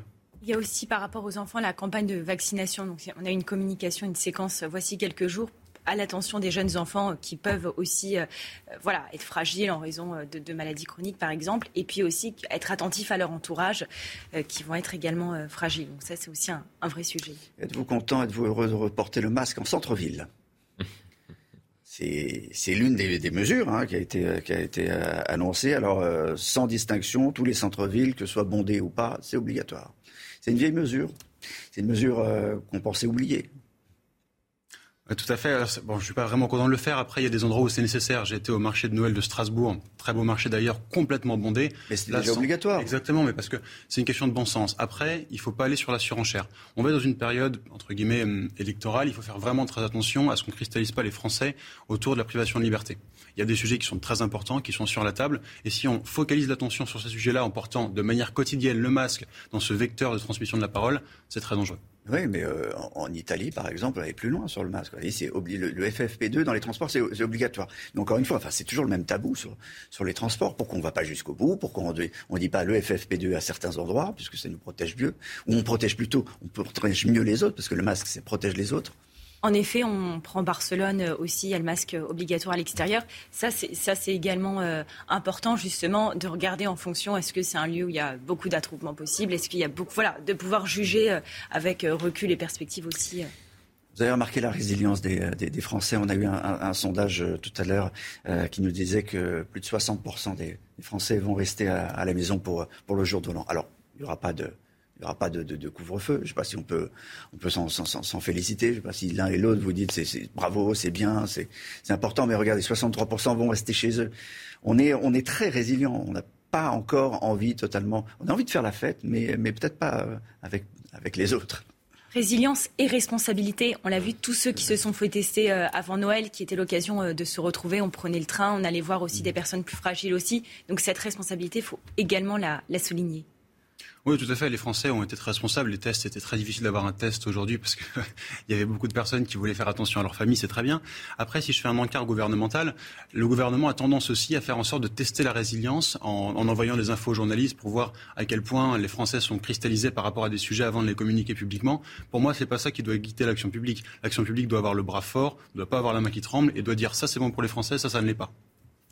Merci en tout cas à tous les deux d'avoir débattu euh, ce matin des, annonces euh, gouvernementales. Mathilde Binot, communicante, Jérémy Cornet, essayiste, vice-président de Souverain Demain. Un mot de sport dans un instant sur CNews.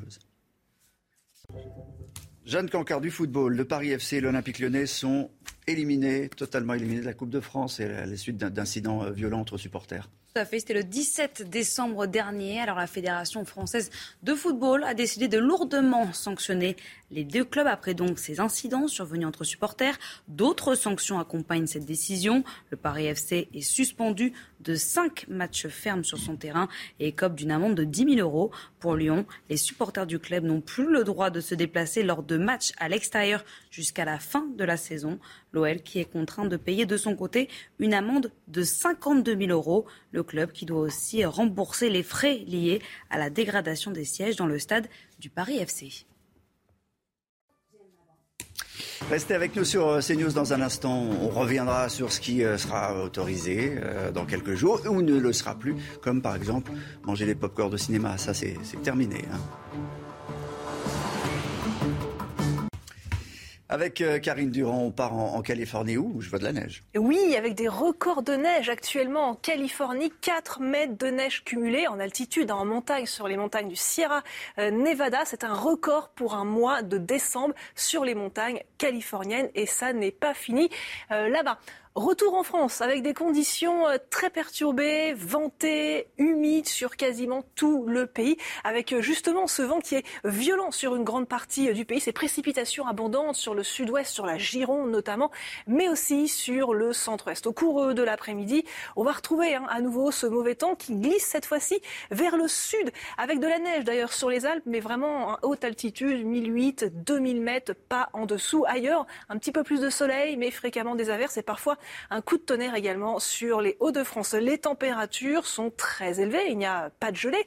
D'ailleurs, au cours de cette matinée, un maximum de 3 pour Grenoble et 13 du côté, euh, un minimum de 3 pour, euh, pour Grenoble et 13 du côté de Bayonne. Et au cours de l'après-midi, à nouveau, des valeurs largement au-dessus des moyennes de saison, 5 degrés au-dessus des moyennes de saison, 14 sur Paris et 19 du côté de Perpignan. En ce qui concerne les trois prochains jours, à nouveau du mauvais temps pour le lendemain, à nouveau des pluies abondantes sur une grande partie euh, du pays, du vent encore une fois, et ensuite euh, place à des conditions euh, plus printanières quasiment avec de la grande douceur et du beau temps. L'anticyclone revient.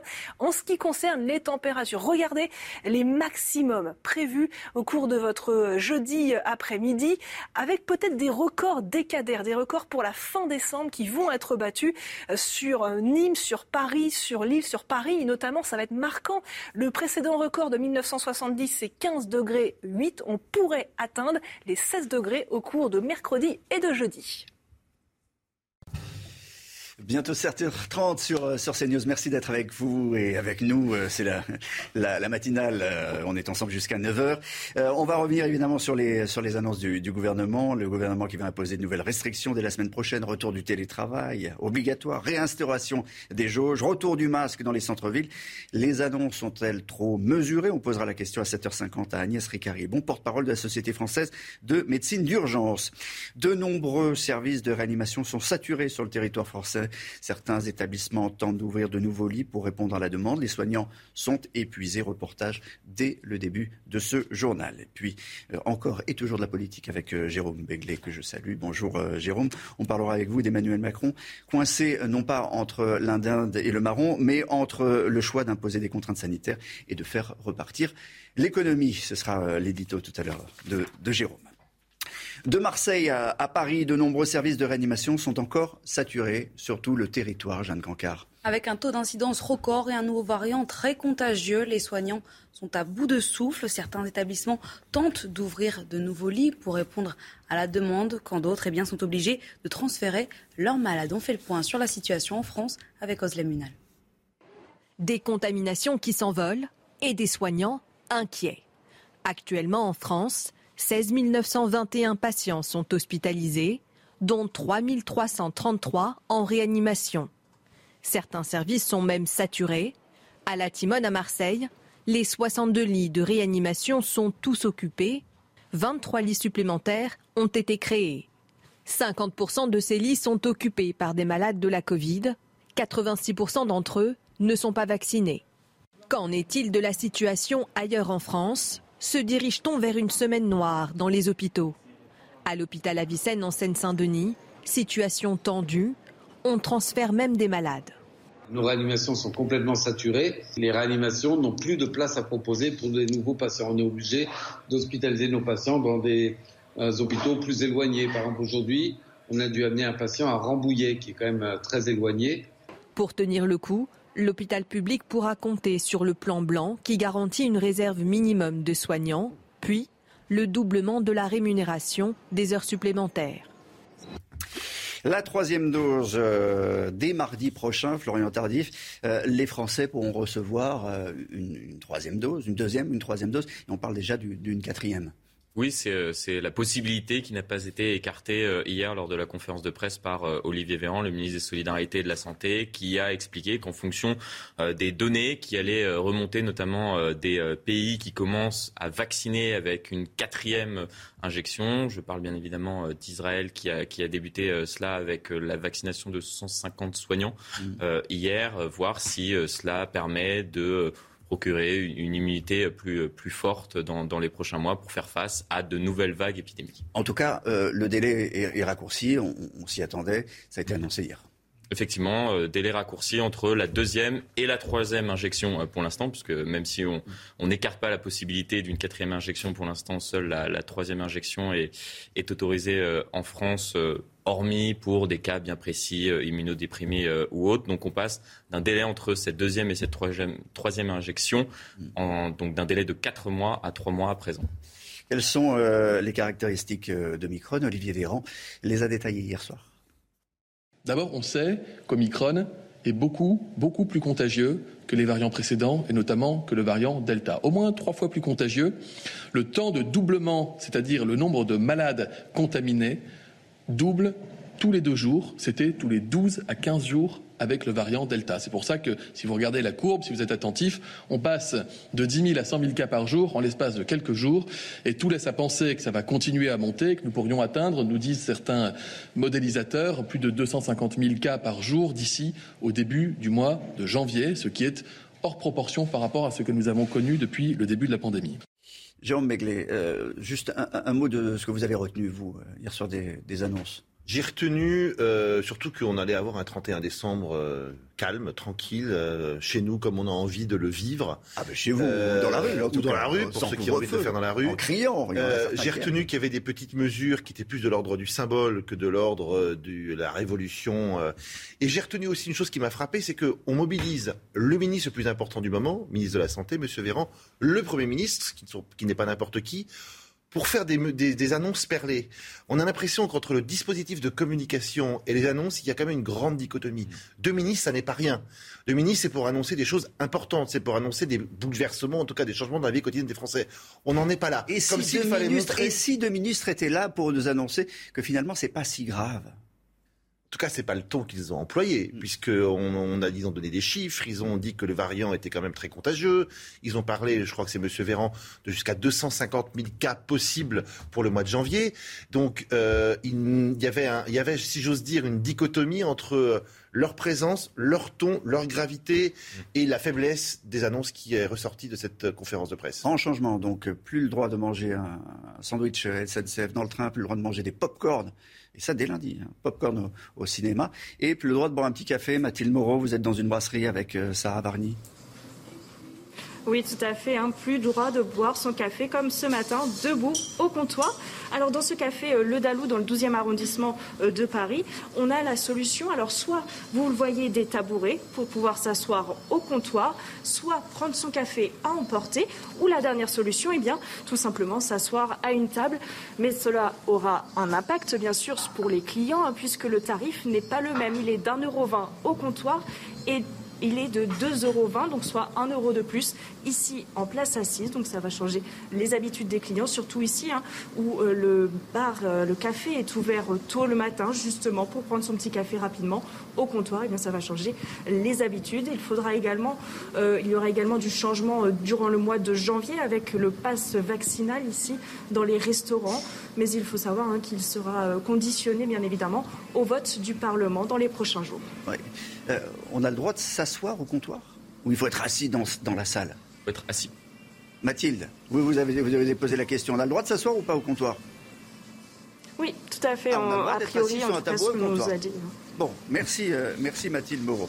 Euh, le télétravail à présent obligatoire avec euh, euh, au moins au moins trois jours de télétravail euh, minimum. Je crois que Jean Castex aimerait même quatre. Même 4 pour les agents de la fonction publique. Alors ce n'est plus une recommandation, comme avait pu le formuler le gouvernement, mais bien une obligation face à la menace du variant Omicron. Le gouvernement tente de limiter sa propagation dans les lieux de travail. Écoutez Premier ministre.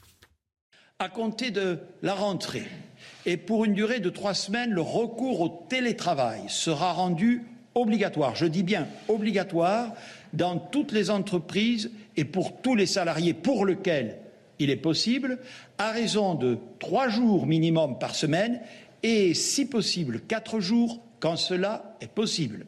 Ok. Record de tests la semaine dernière. Je crois qu'on a atteint on a atteint 6 millions de tests la semaine de Noël. Exactement, donc forcément, à l'approche du Nouvel An, vous allez être aussi nombreux à vouloir vous faire tester. Alors comment les pharmacies s'organisent-elles? Élément de réponse avec Corentin Brio. Dans cette pharmacie du 8e arrondissement de Paris, la scène semble se répéter toute la journée. Des personnes venant demander de se faire tester avant de fêter la dernière soirée de l'année. Pour beaucoup, c'est une nécessité avant de pouvoir se retrouver. Ça m'inquiète pour vraiment les gens qui sont autour de moi, qui ne sont pas vaccinés ou euh, qui ont peut-être des maladies et qui pourraient euh, être touchés euh, plus durement que, que d'autres. Alors que le nombre de cas a augmenté de 40% par rapport à la semaine dernière, les pharmaciens ont constaté une nette hausse du nombre de dépistages au fil du mois de décembre. Début décembre, on était à 40, 50 tests par jour. La semaine dernière, on est plutôt monté à quasiment une moyenne de 200, avec je dis 287, hein, pas 300, mais 287 le, le 24. Euh, je pense qu'aujourd'hui, on va en faire une cinquantaine ou une soixantaine et ça va remonter crescendo euh, jusqu'à, je pressens, pas loin de 200, 250, à mon avis, le 31. À quelques jours du 31 décembre, les files d'attente risquent donc de perdurer. La semaine précédant Noël, plus de 6 millions de tests avaient été réalisés. Jérôme Béglé, c'est l'heure de, votre édito. Euh, position très inconfortable, on le disait tout à l'heure, pour, euh, Emmanuel Macron, euh, de s'inviter comme ça entre Noël et, le jour de l'an. Timing difficile pour lui. Pouvait-il faire autrement? Bah, le chef de l'État est pris entre deux feux. D'un côté, il est poussé par les autorités sanitaires à faire un tour de vis supplémentaire.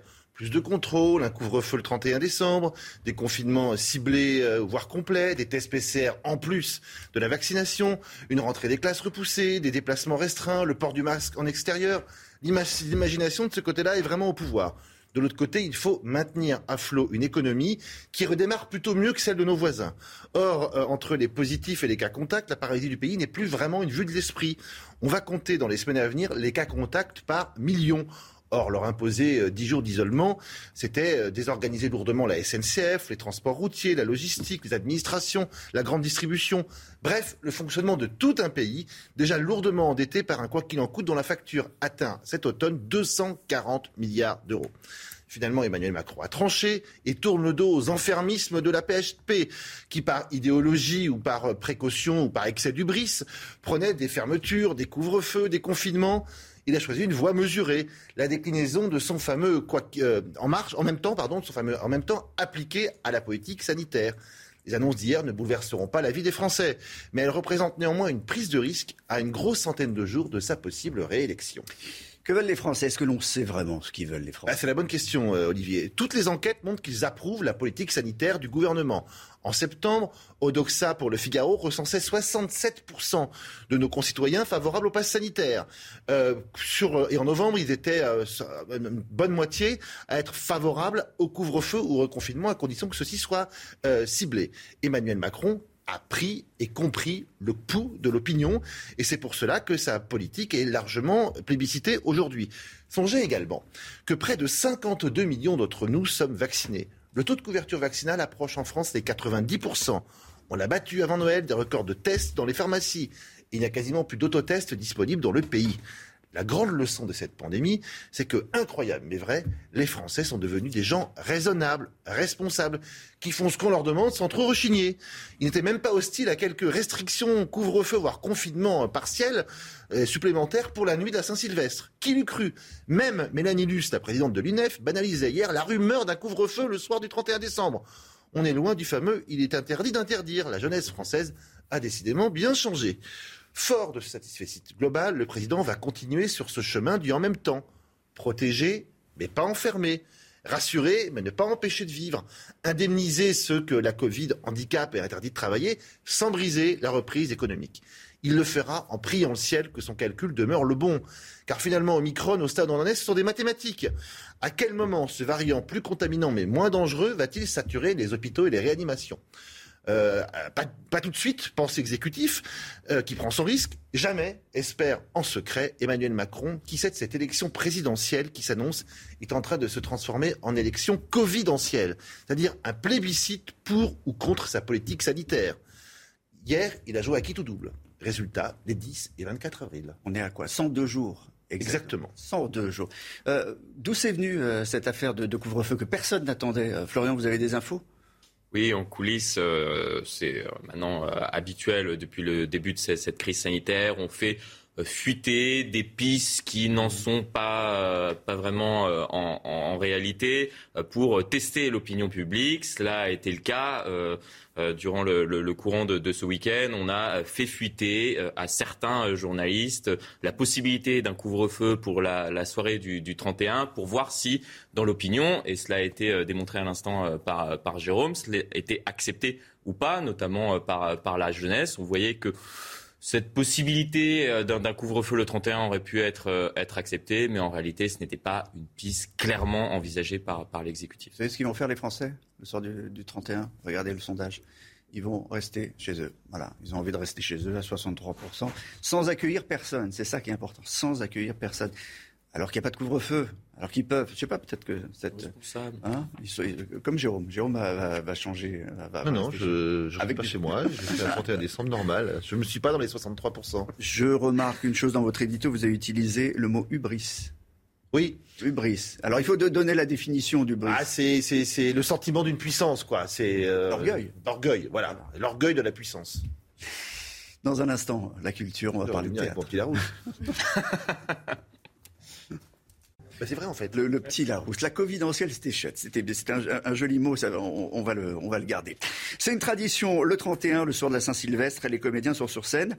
Marianne Chazelle et Régis Laspalès jouent avec succès depuis la rentrée La famille et le potager, qui est une comédie familiale qui est au théâtre des variétés à Paris. Ça marche très fort. Marianne Chazelle, depuis Les Bronzés, les Français l'adorent. Régis Laspalès aussi. Il joue un couple, euh, elle milliardaire, lui peintre à plein temps qui n'a jamais exposé. Une vie euh, à part, euh, un peu à côté de la plaque, mais heureux jusqu'à ce que leur fils commette un impair. C'est drôle, c'est déjanté et c'est surtout un énorme bonheur d'être sur scène pour ces fêtes de fin d'année, comme ils l'ont dit à Inès Sabatier. Nous, on passe souvent le 31 sur scène dans nos, dans nos vies. C'est normal. Et moi, d'ailleurs, je préfère. Alors, je préfère dix fois être sur scène en train de jouer pour des gens pour qui c'est une soirée importante, c'est une soirée de, dont ils vont se souvenir, ils se font un cadeau, ça va être festif, plutôt d'être dans la rue, embrasser des gens qu'on connaît pas. Bonne année Énorme, la famille On est fragile. Je voulais ah dire au public que il prend très peu de risques en venant au théâtre. Parce que, enfin, il y a, je pense pas que les gens, euh, il y a le pass, tout le monde a un masque. Euh, les gens mangent pas, ils se parlent pas directement. Et ils s'amusent, euh, bon, à peu près, c'est pareil. Et ils craignent, je pense pas qu'ils craignent beaucoup de, en, venant. On n'a jamais eu de problème en tout cas et on se sent très sécure quand on joue parce que les choses sont très bien organisées, très bien faites et, il faut venir rire, il faut venir s'amuser. Voilà pour le théâtre. Et euh, si vous n'allez pas au théâtre, ben, euh, que vous avez quand même envie de rire, euh, n'hésitez pas à regarder le gala de clôture de Montreux, intitulé Le gala de Paul Mirabel. Il est de Montpellier, c'est ça, Florian Effectivement. Pour, l'anecdote, il était en classe avec une, très bonne amie. très bien. donc, le gala de Paul Mirabel avec de l'aide, vous découvrirez ce jeune comédien entouré d'autres plus experts pour l'accompagner, lui donner des conseils, de Florence Foresti à Gad Elmaleh. Jérôme Ferrari et d'autres, c'est ce soir, 21h, sur Canal+. À Montpellier. Dans un instant, euh, vous êtes toujours sur CNews. Dans un instant, on sera avec Agnès euh, Ricard-Ibon, porte-parole de la Société française de, médecine d'urgence. Les mesures annoncées hier soir sont-elles suffisantes pour faire face à, Omicron? On vous posera la question. Restez avec nous. Évidemment, on continue à parler des, annonces euh, du gouvernement, de l'exécutif euh, concernant la lutte contre ce variant Omicron. On est avec Agnès Ricard-Ribon, porte-parole de la Société française de, médecine d'urgence. Merci d'être avec nous. Euh, d'abord, un commentaire sur ces annonces. Pour vous, elles sont suffisantes pour faire face à, à Omicron ou vous vous dites aujourd'hui que ce sont des mesurettes? Pour nous, il y a plusieurs euh, mesures. Il y a les mesures de prévention pour éviter de tomber malade et ces mesures en, font partie. Euh, ça va permettre d'atténuer, mais ça n'empêche pas la vague qui euh, malheureusement arrive avec Omicron. Mais il y a aussi les mesures thérapeutiques pour l'hôpital pour mieux utiliser les systèmes de soins, répartir la charge entre la ville et l'hôpital. Et on attend là de l'aide du gouvernement pour que l'hôpital soit plus à même d'accueillir tous les patients, parce que notre, nos valeurs profondes de métier, c'est de pouvoir accueillir tous les patients qu'on a besoin. Et là, et, là, si vous faites un, bilan, on en est où euh, Comment se, porte l'hôpital euh, Depuis euh, ce matin, dans cette matinale, on vous dit que l'hôpital est, est au, bord de, de, la crise, est en train de craquer. Est-ce que vous nous confirmez?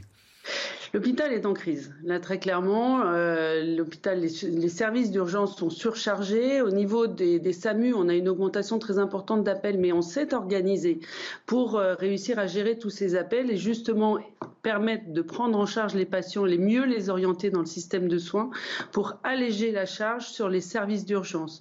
Mais les, services de réanimation sont également saturés, pas que par les patients Covid, mais par tous les patients qui en ont besoin, euh, aussi bien Covid que non Covid. Euh, et, là, on a besoin de retrouver à l'hôpital la souplesse qu'on avait lors de la première vague pour euh, pouvoir prendre en charge tous les patients sans limitation. Vous dites que c'est partout comme ça. Il y, a des, endroits qui sont, qui sont plus critiques que d'autres. ce matin, on vous parle de, de, la Timone. L'AREA est, est vraiment à la rupture. On est à 99% de, taux d'occupation. Je crois que dans, dans les Hauts-de-France, on refuse des, patients en réanimation. Il y a des, transferts de patients sans cesse. Oui, il y a des régions qui sont plus touchées que d'autres, mais toutes les régions euh, sont touchées. Euh, ce qu'on, euh, en première vague, on avait pu faire des transferts. Là, on a dû limiter les transferts en Ile-de-France parce que les hôpitaux d'Ile-de-France étaient saturés. Et moi-même, dans mon, dans mon service, on a eu d'énormes difficultés à trouver des places de réa pour des patients qui le nécessitaient vraiment. Donc, c'est, il nous manque euh, des lits il nous manque des soignants, il nous manque des médecins. Il faut redonner de l'attractivité à l'hôpital et on a besoin que dans les programmes présidentiels, il y ait un vrai plan santé ville-hôpital parce que c'est l'ensemble du système de soins qui doit être révisé pour qu'on soit plus à même de, de, prendre en charge les patients, de bien les orienter dans le système de soins. Et là-dessus, on attend une campagne du gouvernement d'information pour que les gens appellent avant d'aller aux urgences au lieu de surcharger les urgences pour que les médecins du SAMU et la médecine générale puissent euh, prendre, réorienter le patient dans la bonne filière de soins. Au fond, hier soir, vous regrettez que l'hôpital n'ait pas été remis au centre du jeu on, regrette qu'il euh, n'y ait pas plus de programmes santé dans tous les programmes présidentiels. Et effectivement, il, va, il y a un vrai plan d'action à mettre en œuvre pour qu'il y ait une meilleure attractivité que les soignants, déjà qu'on puisse garder nos soignants, qu'ils ne quittent pas euh, l'hôpital et qu'on puisse mieux, euh, il y a des mesures assez simples à mettre en place qui ne coûtent pas des fortunes pour mieux orienter le patient dans le système de soins entre la ville et l'hôpital et notamment par la régulation médicale du SAMU Centre 15 pour que les patients les plus graves puissent aller directement en réanimation et que les patients les moins graves puissent être réorientés vers la ville et vers les systèmes privés. Comment ça va se passer pour le, pour le jour de l'an? Il n'y a pas de couvre-feu, euh, on, l'a vu. Alors, nous, on pense toujours à, la fête, à la possibilité de se réunir, etc. Mais du côté de, des, urgentistes, on n'a pas le même regard. Hein. Les, soirées de, de, Noël, de jour de l'an, elles sont assez terribles euh, aux urgences. Hein. On n'a pas envie d'y aller, en tout cas. Euh, oui, ça, on, renforce, on renforce les structures de soins pour, pour Noël et jour de l'an. pour les jours de l'an, ce qu'il faut savoir, c'est qu'il faut limiter, il faut, faut la bulle sociale, c'est-à-dire faire la fête en petit comité. c'est difficile de dire aux gens de ne pas faire la fête parce qu'ils en ont besoin le moral, le bon moral fait partie de, de la santé. ça améliore la santé quand on, fait la fête. Mais il faut que ce soit en petit comité de façon à limiter le, le, risque de contamination et se faire tester avant, qui est, qui est des tests pour, si on est positif, s'isoler et ne pas aller contaminer ses proches. Alors, on, va retenir euh, tout ça euh, et votre message, mais moi je retiens surtout que quand on fait la fête, ça améliore la santé. Voilà, ça c'est important. Ça fait partie du message. Ouvrez les fenêtres aussi. Faites attention et appelez les urgences avant de venir pour pas les surcharger. Merci beaucoup Agnès et Caribon d'avoir été euh, avec nous en direct sur CNews. Je rappelle que vous êtes la porte-parole de la Société française de médecine d'urgence. On revient dans un instant.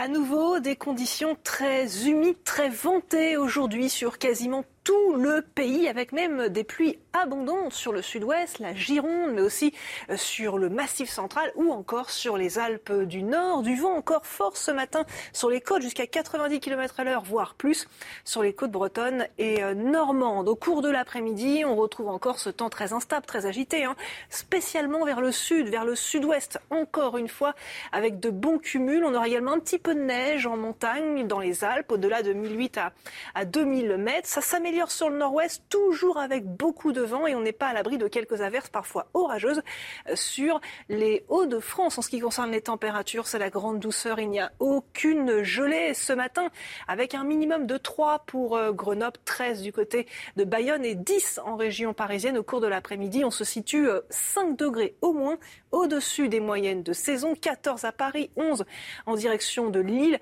16 pour Bayonne, 19 pour Perpignan. Les trois prochains jours s'annoncent de plus en plus doux, encore assez humide, perturbé ce mercredi sur quasiment l'ensemble du pays. Ensuite, l'anticyclone qui se situe au Maroc va regonfler vers le sud et gagner tout le pays avec un ressenti ce jeudi quasiment printanier. On pourrait même battre des records de douceur pour une fin décembre.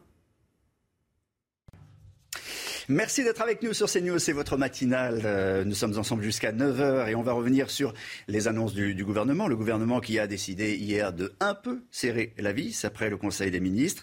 Le pass vaccinal remplacera le pass sanitaire au 15 janvier. Le télétravail devient obligatoire pour trois jours minimum par semaine. Les jauges sont de retour.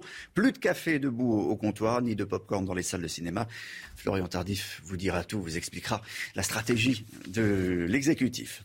En revanche, pas de couvre-feu le soir du jour de l'an. On pourra s'embrasser, célébrer la nouvelle année dans la rue. Ça fait grincer des dents euh, chez certains. Est-ce que c'est sans danger ou complètement incohérent? On euh, posera la question à Serge Madja. Bonjour. Vous êtes secrétaire général de SOS Médecins France. On parlera de, cette nuit de, de, réveillon qui peut être très difficile pour SOS euh, Médecins comme pour les urgentistes. Vous l'avez entendu euh, il y a un instant. Et puis sur le virus Omicron, euh, Omicron qui ne sature pas encore les réanimations des hôpitaux, tant mieux car par endroits les lits manquent. C'est le cas à Marseille, à la Timone. Beaucoup de soignants regrettent qu'hier soir le gouvernement n'ait absolument rien annoncé pour les hôpitaux et réclament, vous l'avez entendu, un grand plan pour l'hôpital en France. Plusieurs nouvelles mesures prises lors du Conseil de défense euh, et ont été annoncées hier, à commencer par les rassemblements. Ils seront soumis à jauge. En intérieur et en extérieur, fini aussi les consommations debout dans les lieux publics et même au cinéma et dans tous les trains. Les détails de ces annonces et vos réactions avec Soisy Coulier et Osle Minal. Le retour des jauges pour lutter contre Omicron. Dès lundi, il ne sera plus possible de se rassembler à plus de 2000 personnes en intérieur et 5000 en extérieur. Les concerts debout seront interdits. C'est un peu débile de le faire après le nouvel an et tout quand même, parce que c'est, je sais pas, c'est le moment où on se passe le plus de trucs, mais Ça dépend, euh, ça dépend du, nombre de mètres carrés. 2000 personnes dans, un, par exemple ici à Châtelet, bon, ça devrait aller. Après, si c'est plus petit là, ça peut être compliqué. Parmi les autres mesures, l'interdiction de boire ou manger debout, dans les bars et restaurants. La consommation debout, c'est, je pense, un peu abusé. Mais bon, c'est, moi, je suis jeune, j'ai 21 ans, je suis étudiant, donc euh, moi, j'y tiens à ma vie, euh, à ma vie sociale et parisienne quand même. Restrictions aussi dans les cinémas et théâtres qui ne pourront plus vendre de pop-corn ou de boissons. Quand on regarde les cinémas, on veut manger pop-corn, donc euh, c'est la base. Ce sont des petites mesures très imaginatives, mais qui semblent ne pas résoudre les problèmes de fond, en fait. Hein. Ces mesures devraient durer au moins trois semaines. Jérôme Megley disait en regardant le reportage, mais personne ne mange debout, ça n'existe pas, c'est très mauvais pour la santé, c'est ça? Bah, J'ai toujours entendu que c'était mauvais pour la santé. En plus, bon, donc, quand vous allez dans des bistrots, des bars ou des brasseries, euh, les gens qui mangent debout se comptent sur les doigts d'une main sur une journée. Donc je ne pense pas que ce soit quelque chose. Mais vous avez compris le, le, le, le choix du gouvernement, c'est de dire les gens ont le masque pour euh, aller à droite, à gauche, etc. Et puis euh, dès qu'ils boivent un coup, ils, ils, mangent quelque chose, hop, ils l'enlèvent. Et c'est là qu'on se contamine. Ah oui, c'est ce qu'on observe souvent. Hein, euh, dans, dans l'enquête le, qu'on fait à chaque fois quand les gens sont, sont, atteints du Covid, ils décrivent souvent, très souvent, un repas entre amis, euh, une fête entre euh, voilà. Et c'est vrai que c'est le moment où on baisse le masque et c'est un moment à risque. Et c'est ces moments-là qu'on a a voulu mettre la lumière sur ces moments un petit peu de de, danger pour la transmission. Voilà, d'où l'arrêté anti-popcorn à partir de, lundi, interdiction de manger de popcorn. Florian, plus, plus sérieusement, euh, le choix du, gouvernement.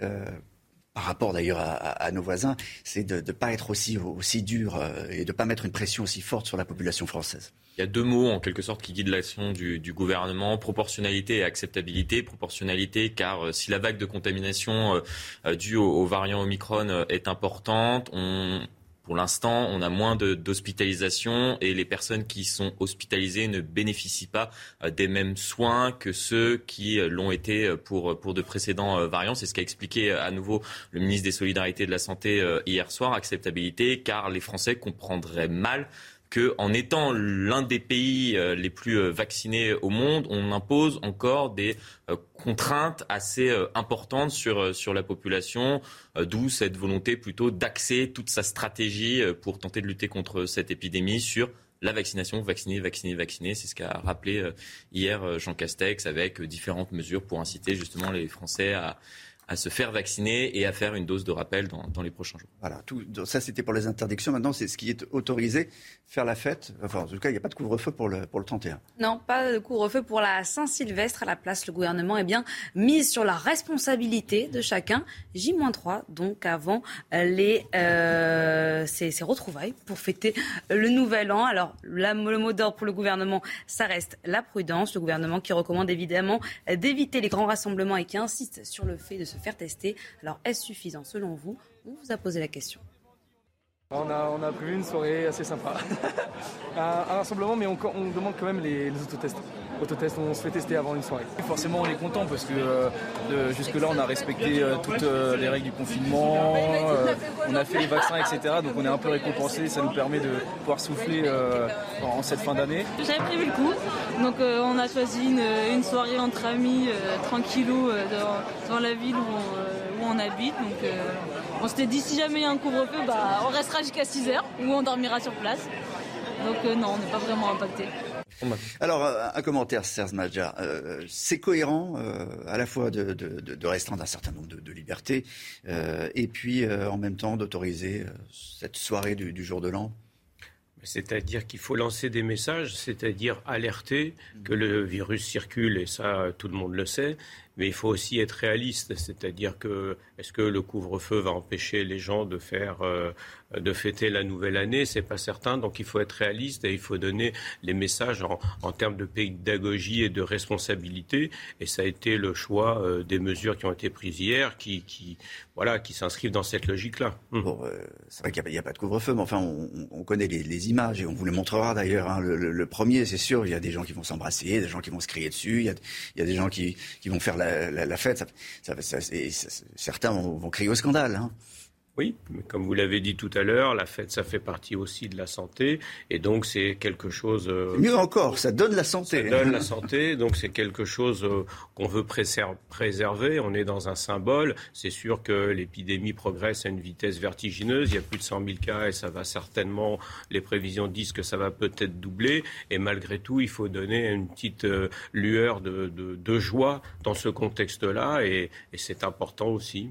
Donc c'est la, c'est la petite, euh, le petit cadeau, le petit cadeau. Euh, oui, on peut dire ça. Français. On va, parler de comment ça se passe le, maintenant pour euh, les, les, médecins les soirs de, de, Nouvel An, parce que c'est pas de tout repos. Hein. Euh, bah, oui, alors tout à l'heure. En particulier chez SES Médecins. Alors vous avez dit, d'ailleurs, je salue ce qu'a dit ma consoeur, que la question euh, de la santé, elle est globale. Il y a bien sûr euh, les problèmes de l'hôpital dont on parle à, juste titre mm. depuis longtemps et de la saturation des hôpitaux. Mais vous savez, les centaines de milliers de, de personnes qui sont contaminées, ils vont pas tous, heureusement, à l'hôpital. Ils sont d'abord pris en charge par les médecins de ville et la médecine de ville aussi doit être pensée et réorganisée parce que les médecins médecins de ville, il n'y en a pas assez. Et c'est ce qu'on a dit tout à l'heure. Il y a beaucoup, beaucoup, beaucoup de patients en ce moment. C'est la crise sanitaire et il n'y a pas assez de soignants. Combien d'appels euh, chez SOS Médecins par jour? Oh, Dans les périodes de, crise euh, euh, comme ça, au niveau national, ça peut aller jusqu'à 10 000 par jour. Par jour. Et vous avez combien de médecins? Euh, en France, nous avons 1300 médecins qui sont répartis en 60 Tout le monde a du travail. Chez vous, tout le monde, tout le monde a, du travail. On n'en sait plus sur, euh, sur Omicron. Euh, Olivier Véran a, détaillé hier soir les dernières informations concernant ce, ce variant. On va l'écouter. D'abord, on sait qu'Omicron est beaucoup, beaucoup plus contagieux que les variants précédents, et notamment que le variant Delta. Au moins trois fois plus contagieux. Le temps de doublement, c'est-à-dire le nombre de malades contaminés, double tous les deux jours. C'était tous les 12 à 15 jours avec le variant Delta. C'est pour ça que si vous regardez la courbe, si vous êtes attentif, on passe de 10 000 à 100 000 cas par jour en l'espace de quelques jours et tout laisse à penser que ça va continuer à monter, que nous pourrions atteindre, nous disent certains modélisateurs, plus de 250 000 cas par jour d'ici au début du mois de janvier, ce qui est hors proportion par rapport à ce que nous avons connu depuis le début de la pandémie. Deuxième constat, Omicron a cette capacité à recontaminer des personnes qui ont déjà attrapé le Covid. On peut donc retomber malade si on attrape le Omicron. Troisième constat, Omicron est moins sensible au vaccin que le variant Delta, mais, c'est une bonne nouvelle, la troisième dose, quand on est à jour de son rappel, fait immédiatement remonter le niveau de protection au-dessus de 90%, même bien au-dessus de 90%, face au risque de formes graves. Vous, avez entendu euh, Olivier euh, euh, Véran. Qu'est-ce que vous dites, vous, à vos, patients qui sont, qui sont aussi inquiets, qui doivent demander d'ailleurs des, informations sur, les variants, sur ce qu'il faut faire? Ils sont inquiets et il ne faut pas les décourager parce qu'effectivement, on a, on a dit que la vaccination allait être la solution à tout, et on voit bien que les patients sont, il y a des patients vaccinés contaminés, mais on, il est important de dire aussi euh, que les vaccinés contaminés font des formes beaucoup moins graves. Et ça, c'est mm. indiscutable. Et donc, la vaccination. Faut, le répéter. Pardon faut le dire, Il faut, le répéter. La vaccination reste évidemment d'actualité, reste l'arme pour se protéger contre les formes graves de la maladie et aussi un petit peu quand même contre la transmission. Euh, vaccin, vaccin, vacciné, vacciné, vacciné, c'était le triptyque. Hein. le nouveau triptyque du, gouvernement. On a connu le testé, tracé, isolé. Maintenant, on a un triptyque euh, assez uniforme. Vacciné, vacciné, vacciné. Merci Serge Madja d'avoir été avec, euh, avec nous dans cette matinale dans un instant. C'est l'heure de, de l'entretien politique. L'invité de votre matinale ce matin, c'est Nathalie Elimar. Elle est secrétaire d'État à l'éducation prioritaire. On va revenir évidemment sur toutes ces annonces et la stratégie du gouvernement tout de suite. Bonjour Nathalie Elima, vous êtes secrétaire d'État à l'éducation euh, prioritaire. Je pense que vous allez enlever votre masque, mais mais euh, il n'y a pas eu de report de, la rentrée, décision du gouvernement, malgré les Cassandres et une tribune euh, alarmiste de, de, médecins qui nous ont dit attention, ça va être la catastrophe, l'école, c'est l'endroit où on se contamine. La rentrée aura bien lieu lundi partout. Bien sûr, la rentrée aura lieu euh, lundi 3 janvier, comme euh, comme c'était prévu. Alors je reviens un instant sur euh, sur la tribune. C'est vrai qu'on est un peu coutumier du fait tout au long de cette crise. Malheureusement, mais on a été ça a été égrené par des tribunes diverses et variées. Vous savez notre boussole. Pas n'importe quel médecin qui. Oui, oui, c'est vrai. Mais enfin notre boussole, c'est pas une tribune dans un journal. C'est vraiment elles sont assises, guidées par les recommandations des experts, des autorités scientifiques, et c'est avec eux que nous avons mis en place ces différents protocoles qui sont adaptés dans les écoles euh, avec beaucoup d'agilité depuis le début de la crise sanitaire. Il y a aussi le, choix de Jean-Michel Blanquer, l'envie de sanctuariser. C'est vrai, c'est important, c'est une politique française, c'est un choix français, une stratégie française. C'est une fierté française. C'est une fierté française et d'ailleurs elle est enviée. Vous savez, moi je fais beaucoup de déplacements. Je suis euh, deux à trois fois par semaine sur le territoire, dans nos écoles, partout sur le territoire, y compris en Outre-mer où j'espère mhm. d'ailleurs aller euh, prochainement à Mayotte. Et je vois nos élèves, nos professeurs et je vois aussi les familles qui, nous, qui sont reconnaissants qui sont reconnaissants. C'est très important pour les enfants, l'école, pas seulement d'un point de vue éducatif, c'est important d'un point de vue social. On sait que pour certains enfants, c'est le seul repas chaud pris dans la journée. C'est important pour leur épanouissement, pour le travail des familles. Donc vraiment, c'est une fierté française, je le disais. J'ai eu l'occasion aussi de le regarder, de le comparer en Europe notamment, quand je suis allée en Allemagne, encore tout récemment en Finlande, eh bien, on nous dit vous avez bien fait. Euh, il y a quand même un risque qu'on ouvre et on ferme. Parce que ce, variant au, Omicron qui, arrive, qui déferle sur nous, il est excessivement contagieux. ça fait une peur bleue à, tout le monde, euh, que ce soit dans la société, pour les professeurs, pour les directeurs d'école, pour les parents, pour les enfants aussi. Oui, alors le risque de fermer, là, je ne peux pas vous mm. dire aujourd'hui qu'on ne fermera pas. Simplement, ce que je peux vous affirmer, c'est que pour nous, c'est le dernier lieu à fermer. Encore une fois, je le disais, c'est une exception, c'est une fierté française. Et nous voulons absolument maintenir, garder nos écoles ouvertes. C'est vrai que c'est anxiogène quand on regarde le nombre de nouveaux contaminés par jour. Mais il y a un certain nombre de paramètres à regarder. Il y a ça, effectivement. Il y a la tension hospitalière. Et puis, il y a ce que l'on est capable de mettre en place dans les écoles, dans un sens comme dans l'autre. Rappelez-vous, à l'automne dernier, ça allait mieux, on a retiré les masques. Et eh bien là, la situation s'aggrave, on va réadapter les protocoles. Et d'ailleurs, cette semaine, il y aura de nouvelles discussions, de nouveaux échanges pour voir comment, ce qui se passera précisément la semaine prochaine à la rentrée, parce que c'est au plus près de la rentrée scolaire que nous allons décider. Effectivement, on a entendu parler d'un renforcement des, des, protocoles sanitaires. Hier, on peut, on peut avoir quelques pistes. Parce qu'ils sont déjà très précis, euh, très charpés, Il y a quatre protocoles. Il y a quatre niveaux de protocole, 1, 2, 3, 4, que l'on adapte effectivement selon euh, le niveau de circulation du virus, qui d'ailleurs, l'école d'ailleurs, euh, agit en... Enfin, le, le virus, pardon, circule dans les écoles en miroir par rapport à la société. Donc plus ça circule vite dans la société, plus ça circule vite dans nos écoles.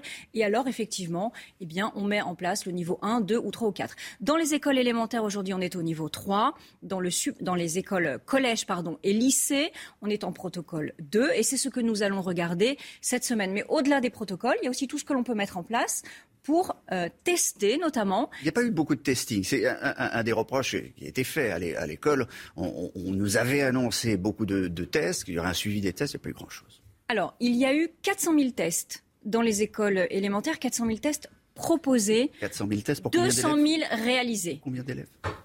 200 000 réalisés. 400 000 tests proposés, 200 000 réalisés. Ça veut dire que les parents, les parents finalement, ne font pas tester leur enfant à l'école, dans l'enceinte scolaire. C'est la raison pour laquelle nous avons modifié notre doctrine.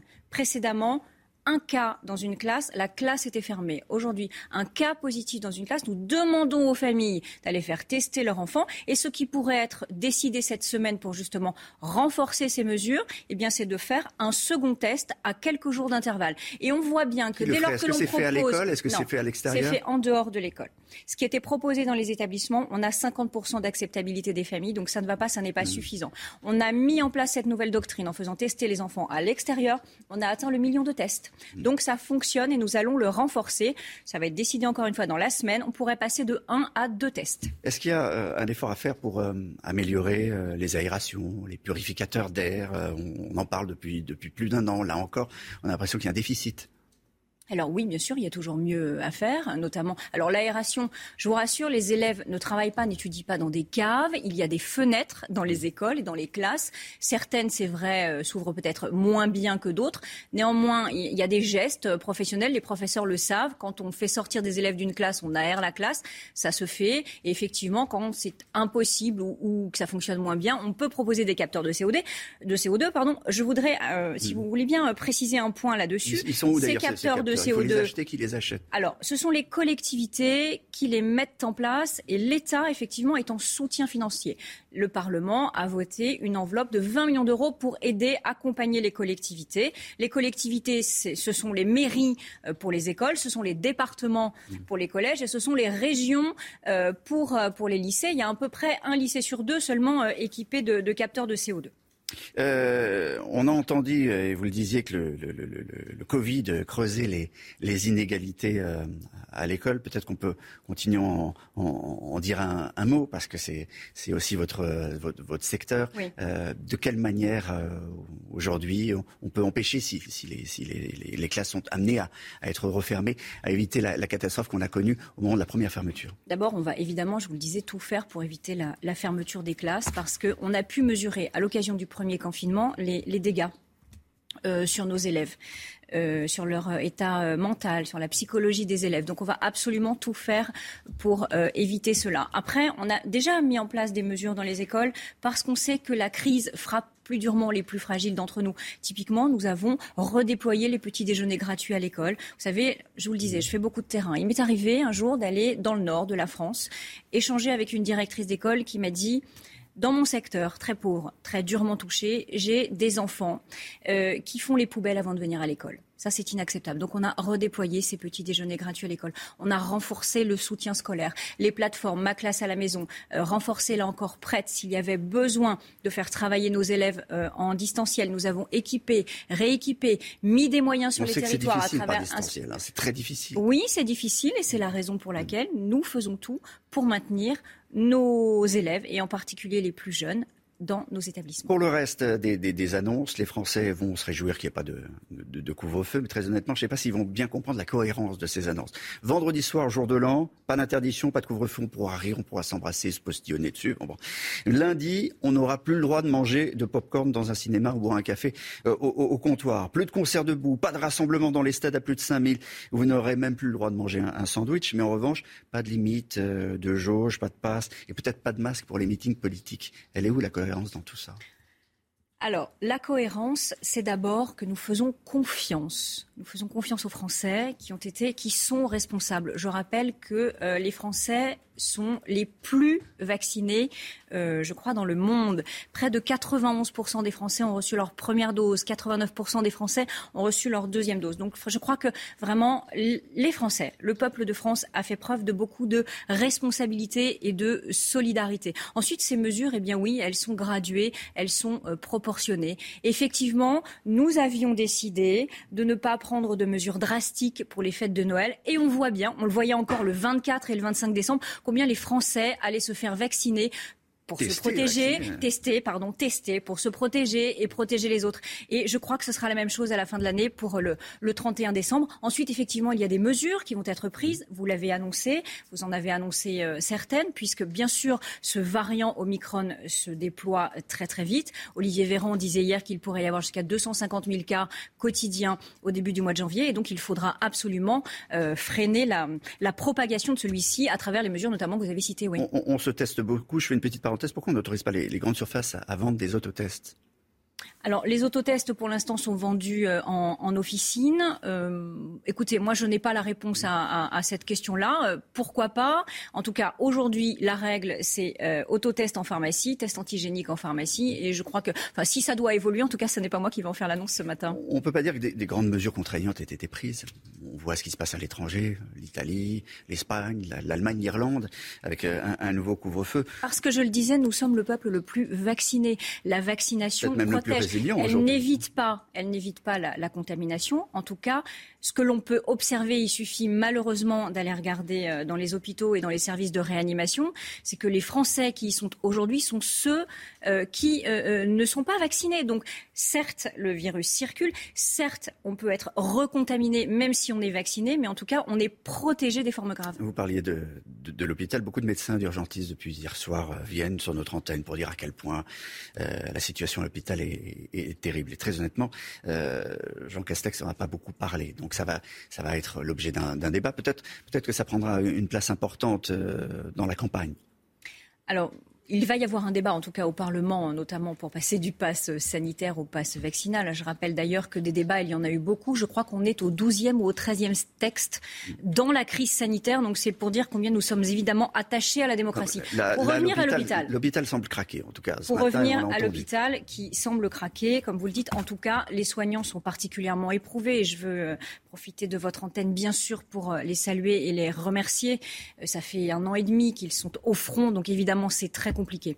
la situation de l'hôpital. Et ils ne voient pas grand-chose arriver. Il y a eu le Ségur de la santé quand même. La, il y a eu 5700 lits qui ont été supprimés. La situation de l'hôpital ne date pas de 2017. Euh, il ne faut pas euh, renier ses responsabilités. Néanmoins, ça fait bien 10-15 ans que euh, la situation de l'hôpital se dégrade. Mais et effectivement, face à une crise, quand et même, effectivement, face à une face à une crise comme la nôtre, je rappelle qu'il y a eu le Ségur de la santé, que les personnels soignants ont eu notamment des, des augmentations de, de, de salaire, qu'il y a eu un gros budget, 8 milliards d'euros débloqués pour l'hôpital. C'est peut-être encore insuffisant. En tout cas, vous avez raison et je le crois. Ce sera une thématique, un sujet important euh, de cette, de cette campagne à venir. Est-ce que, et je vous pose la question très, directement, à 102 jours de la présidentielle, euh, Emmanuel Macron, euh, s'il veut être réélu, pouvait faire autrement euh, que d'avoir, disons, une stratégie douce? Savez, moi, ce que j'observe à 102 jours de la présidentielle, c'est que euh, Emmanuel Macron, qui n'est pas encore euh, candidat, a un socle quand même euh, qui semble maintenant être bien en place de 25-26% euh, d'intention de vote favorable. Donc moi, c'est ce que je regarde aujourd'hui. Ce que font les oppositions, écoutez, j'ai entendu notamment Madame Pécresse qui, encore une fois, demandait au gouvernement, alors c'était là, reculer la date d'ouverture des écoles, là, une fois, euh, pas de euh, test de complaisance et puis finalement test gratuit, etc. Bon, ça va, ça vient. Le président de la République, le gouvernement, nous sommes à la tâche, nous l'avons dit jusqu'au dernier quart d'heure, parce qu'on est encore face à une crise sanitaire d'une rare violence. C'est ce que nous allons continuer à faire. Et, euh, Donc la président- présidentielle va, va se transformer en covidentielle? Non, non, on va d'ailleurs, vous savez que le, le droit de vote est un droit euh, constitutionnel, euh, que nous, évidemment, nous y tenons. Je rappelle que le ministre de l'Intérieur, d'ailleurs, va réunir une, une commission avec l'ensemble des représentations politiques pour discuter des modalités euh, de, de cette campagne présidentielle. C'est un temps, évidemment, très important qui doit Pour- se tenir pour- pour les dans les meilleures notamment. conditions possibles. Par notamment. exemple, pour, Parce que là aussi, ça fait partie des, des- des incohérences. Euh, pas de passe, pas de masque pour les, pour les meetings, pas de jauge. Les, les gens ne comprennent pas, les Français ne comprennent pas ça non plus. Alors, pour les meetings, euh, ce sera probablement ce qui va être décidé à l'occasion de cette commission. En tout cas, euh, nous ferons, et nous avons déjà fait preuve de beaucoup de responsabilités en la matière. Et je rappelle quand même que le masque est obligatoire. Et si vous avez pu observer ce qui s'est passé, en tout cas euh, sur les derniers rassemblements politiques, eh bien, les Français portaient le masque. Le jour de l'an, vous ferez quoi? Le jour de l'an, je serai tranquillement chez moi, avec ma famille, avec euh, beaucoup de prudence. Je voulais vous montrer un, un sondage parce qu'il est, un- il est intéressant. Les Français, eux, euh, finalement, n'ont pas l'intention de, de sortir, de rester chez eux. Euh, à 63%, ils vont rester chez eux et sans, euh, et, et- et sans personne, sans inviter euh, personne. C'est bien ce que je vous disais tout à l'heure quand je on- disais qu'ils sont devenu responsables. Ré- Responsable ou résilient Ils sont responsables et résilients, mais vous savez, je crois qu'aujourd'hui tout le monde a compris que c'est dans l'effort collectif que nous allons finalement euh, sortir de cette crise. Et, et voilà vos chiffres, moi là, je les trouve extrêmement euh, rassurants et ça va dans le bon sens. Les Français ont compris, ils vont être prudents, ils vont faire très attention pour se protéger et protéger les autres. Et l'objectif, bien sûr, c'est de sortir le plus rapidement possible de la crise. Et quand tout ira bien, eh bien, on aura le plaisir et la joie de se retrouver à nouveau. Ces mesures, et on terminera là-dessus, ces, mesures euh, qui ont été annoncées hier vont, sauver la déstabilisation économique du, pays, parce que ça c'est une grosse inquiétude, vous le disiez, quand on a un million de, cas contacts, peut-être euh, deux millions la, semaine prochaine, on a des arrêts maladie en, pagaille, euh, comment on fait pour, pour faire face? Alors il y a la question de l'isolement qui n'est pas, qui est pas euh, La question de encore. l'isolement qui sera tranchée dans la semaine. Il y a la question également du télétravail. D'ailleurs, euh, ma collègue Elisabeth Borne s'exprimera dans la matinée euh, justement sur la mise en place de, de celui-ci. Pour, eh bien, à la fois, vous savez, c'est toujours une question d'équilibre. Protéger les Français, bien évidemment, c'est notre priorité, mais aussi protéger notre économie. Merci Nathalie. Elima d'avoir été l'invitée de la matinale de CNews.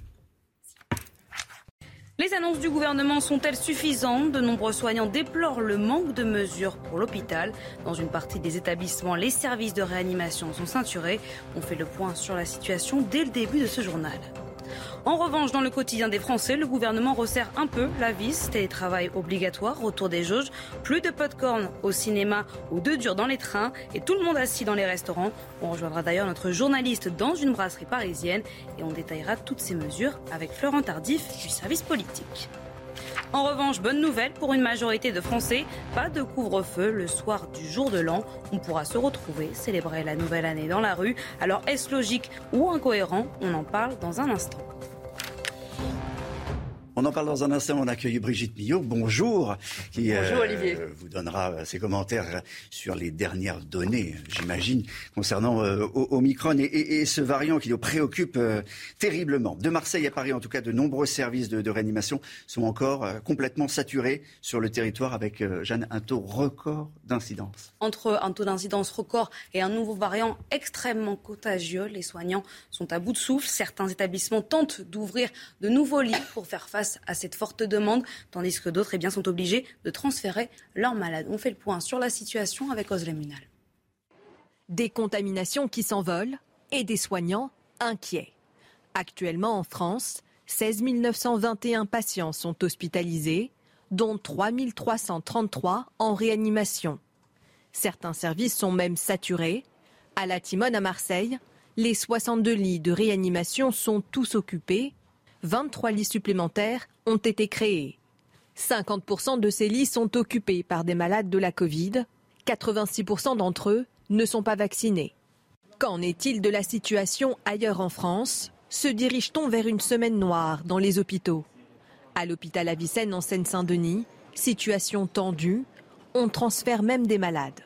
Nos réanimations sont complètement saturées. Les réanimations n'ont plus de place à proposer pour des nouveaux patients. On est obligé d'hospitaliser nos patients dans des euh, hôpitaux plus éloignés. Par exemple, aujourd'hui, on a dû amener un patient à Rambouillet, qui est quand même euh, très éloigné.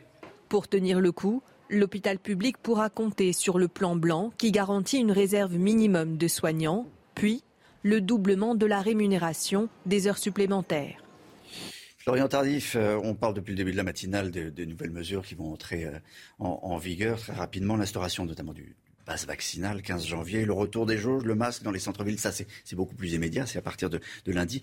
Euh, il y a des contraintes, le gouvernement va les imposer, contraintes quand même qui sont limitées. C'est un mini tour de vis.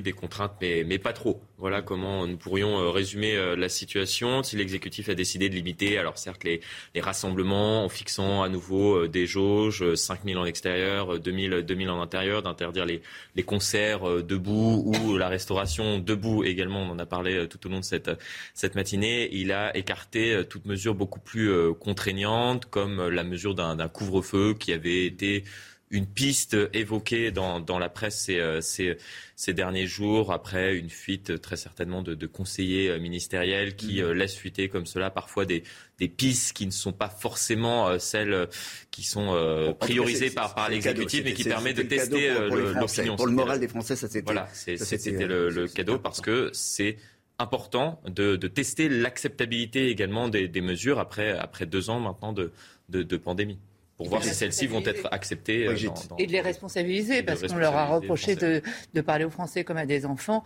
Là, justement, ils leur ont parlé comme à des adultes, et c'est vraiment euh, les inciter à se responsabiliser eux-mêmes, je trouve. Et on le voit dans les sondages, c'est plutôt euh, bien, bien apprécié et, et entendu. Alors, parmi les, les, les, ce qui sera interdit de, de faire, on, on le dit euh, depuis ce matin, on mange plus de pop-corn au cinéma. C'est terminé. Mais est-ce qu'on va pouvoir boire assis sur des chaises hautes au bar Parce qu'il ne faut pas être debout, mais est-ce qu'il faudrait être assis Vous savez quoi? On va poser la question à, Mathilde Moreau, euh, qui est dans un bar, justement. Est-ce qu'on pourra donc, Brigitte, être debout dans, le bar sur... Non, debout, on n'a pas le droit. Debout, on n'a pas le droit. Donc assis C'est pas précisé. Voilà, Allez Mathilde, c'est à vous. Eh bien justement, hein, c'est Justement, c'est la question que se pose euh, ici les gérants euh, de ce bar euh, parisien dans le 12e arrondissement. Est-ce qu'on pourra tout de même consommer sur ces chaises hautes ici au bar, au comptoir? Alors c'était interdit la dernière fois au comptoir, aucun service au comptoir. Cette fois-ci, eh bien on a un peu le doute pour le moment. Le, ce qui a été dit, hein, c'est le service debout. Donc aujourd'hui, j'en profite, j'ai mon petit café debout, mais la semaine prochaine, hein, dès lundi, il faudra passer donc assis, un service en salle, hein, vous pouvez le voir. Donc après ce service euh, en salle, eh bien, il faut savoir que ça va changer les habitudes des clients, hein, notamment des clients qui viennent le matin, qui viennent prendre leur petit café euh, debout au comptoir. Eh bien, ils devront s'asseoir et ça aura un, impact financier, puisqu'au comptoir, le tarif du café est à 1,30€ et il faudra débourser 1 euro de plus pour être servi en salle. Donc un changement euh, également économique hein, pour, pour les clients des bars parisiens.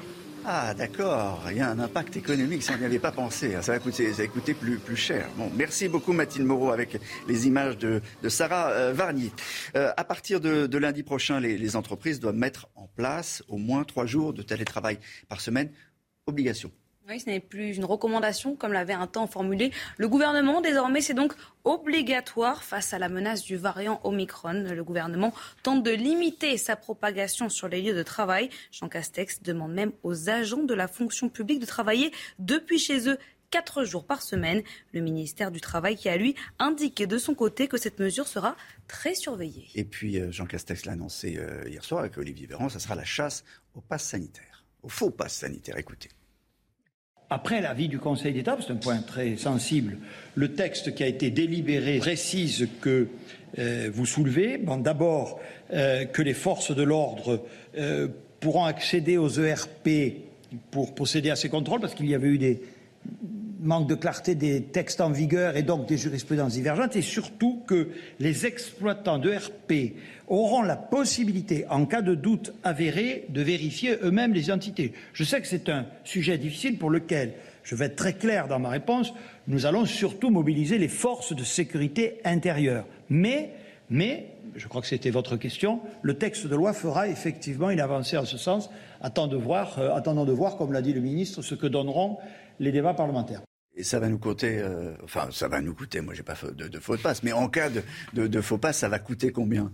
Il faut attendre la, la, fin des, des, débats parlementaires, bien évidemment, comme, euh, comme l'a expliqué euh, Jean Castex. Néanmoins, ce qui est prévu dans le projet de loi qui va être débattu au Parlement ces, ces prochains jours, c'est un doublement de, de l'amende. On passerait d'une amende classée catégorie 4 à une amende classée catégorie 5. Concrètement, si vous avez un faux pass sanitaire euh, sur vous ou si vous participez à un recel de, faux pass sanitaire, vous serez, euh, vous une amende de 1500 euros au lieu de 750 euros jusqu'à présent, et ça pourrait même aller jusqu'à 3000 euros en cas de récidive. Euh, Jeanne, en détail les nouvelles règles. On détaille les nouvelles règles qui ont, vous allez le voir, suscité quelques réactions sur les réseaux sociaux, particulièrement sur Twitter, puisque, alors si on résume, donc pas de rassemblement de plus de 5000 personnes à l'extérieur, pas de rassemblement de plus de 2000 personnes à l'intérieur, interdiction d'être debout en concert. Mais le paradoxe, c'est que les meetings politiques, eux, échappent à ces restrictions. Mm. Regardez la réaction. Alors, à la fois, il y a eu la réaction de la chanteuse Oshi et aussi de Julien Doré. Regardez, vous voyez, vous voyez clairement l'affiche en concert barrée, remplacée par en meeting. Parce que bon, comme ça, il estime que ses spectateurs pourront euh, être debout pour leur concert, puisque les meetings, eux, échappent pour l'instant à cette règle. Oui, Nathalie euh, Elima, secrétaire d'État à l'éducation prioritaire, était sur ce plateau il y a quelques minutes.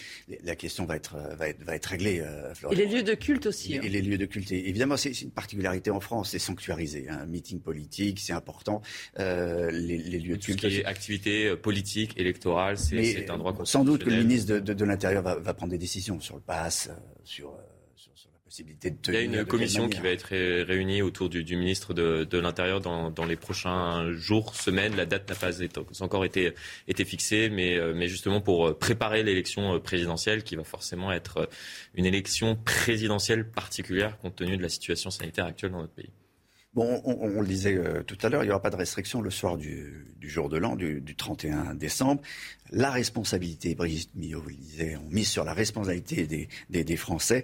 Euh, on vous a posé la question, au fond, est-ce que vous êtes content de cette décision ou est-ce que vous serez responsable? On a, prévu une soirée assez sympa. un, rassemblement, mais on, demande quand même les, les autotests autotest, on se fait tester avant une soirée. Forcément, on est content parce que euh, jusque-là, on a respecté euh, toutes euh, les règles du confinement, on a fait les vaccins, etc. Donc on est un peu récompensé, ça nous permet de pouvoir souffler en, cette fin d'année. J'avais prévu le coup, donc on a choisi une, soirée entre amis, tranquillou, dans, dans, la ville où on, habite. Donc on s'était dit si jamais il y a un couvre-feu, bah, on restera jusqu'à 6h ou on dormira sur place. Donc non, on n'est pas vraiment impacté. Voilà, et puis il y a une majorité de Français, on, rappelait, on le disait tout à l'heure, 63%, euh, Florian, qui ont euh, annoncé qu'ils euh, avaient l'intention pour le Nouvel An de rester chez eux, quand même, c'est pas, pas rien, et sans, sans, amis, hein, tout seul, à la maison. l'efficacité des, vaccins, l'efficacité de Pfizer remis en, question face au, variant Omicron. On dirait un mot avec, avec Brigitte. la protection générée par la troisième dose chuterait au bout de dix semaines. C'est en tout cas ce que rapporte une agence sanitaire britannique. Alors, doit-on s'inquiéter de cette étude Les éléments de réponse avec Inès Alikan. Selon les données de l'étude de l'agence sanitaire britannique, trois doses de vaccin réalisées avec Pfizer confèrent une protection de 70% contre les formes symptomatiques liées au variant Omicron. Mais l'immunité déclinerait rapidement par la suite, passant à 45% au bout de 10 semaines. Mais pas d'inquiétude, selon ce médecin. Non, pas d'inquiétude. Ce sont les premières études, les premiers chiffres que l'on a, qui confirment d'abord, c'est la première chose importante, que le vaccin est quand même efficace, même si c'est un peu moins en pourcentage, il est efficace. Donc euh, maintenant, ça va aussi avoir une, incidence, si jamais cette étude se confirmait avec d'autres études, sur la stratégie vaccinale euh, à utiliser le même vaccin ou à mixer différents vaccins. Les patients qui ont d'abord reçu deux doses de vaccin avec Pfizer avant d'obtenir un rappel avec Moderna, semblaient les plus durablement protégés.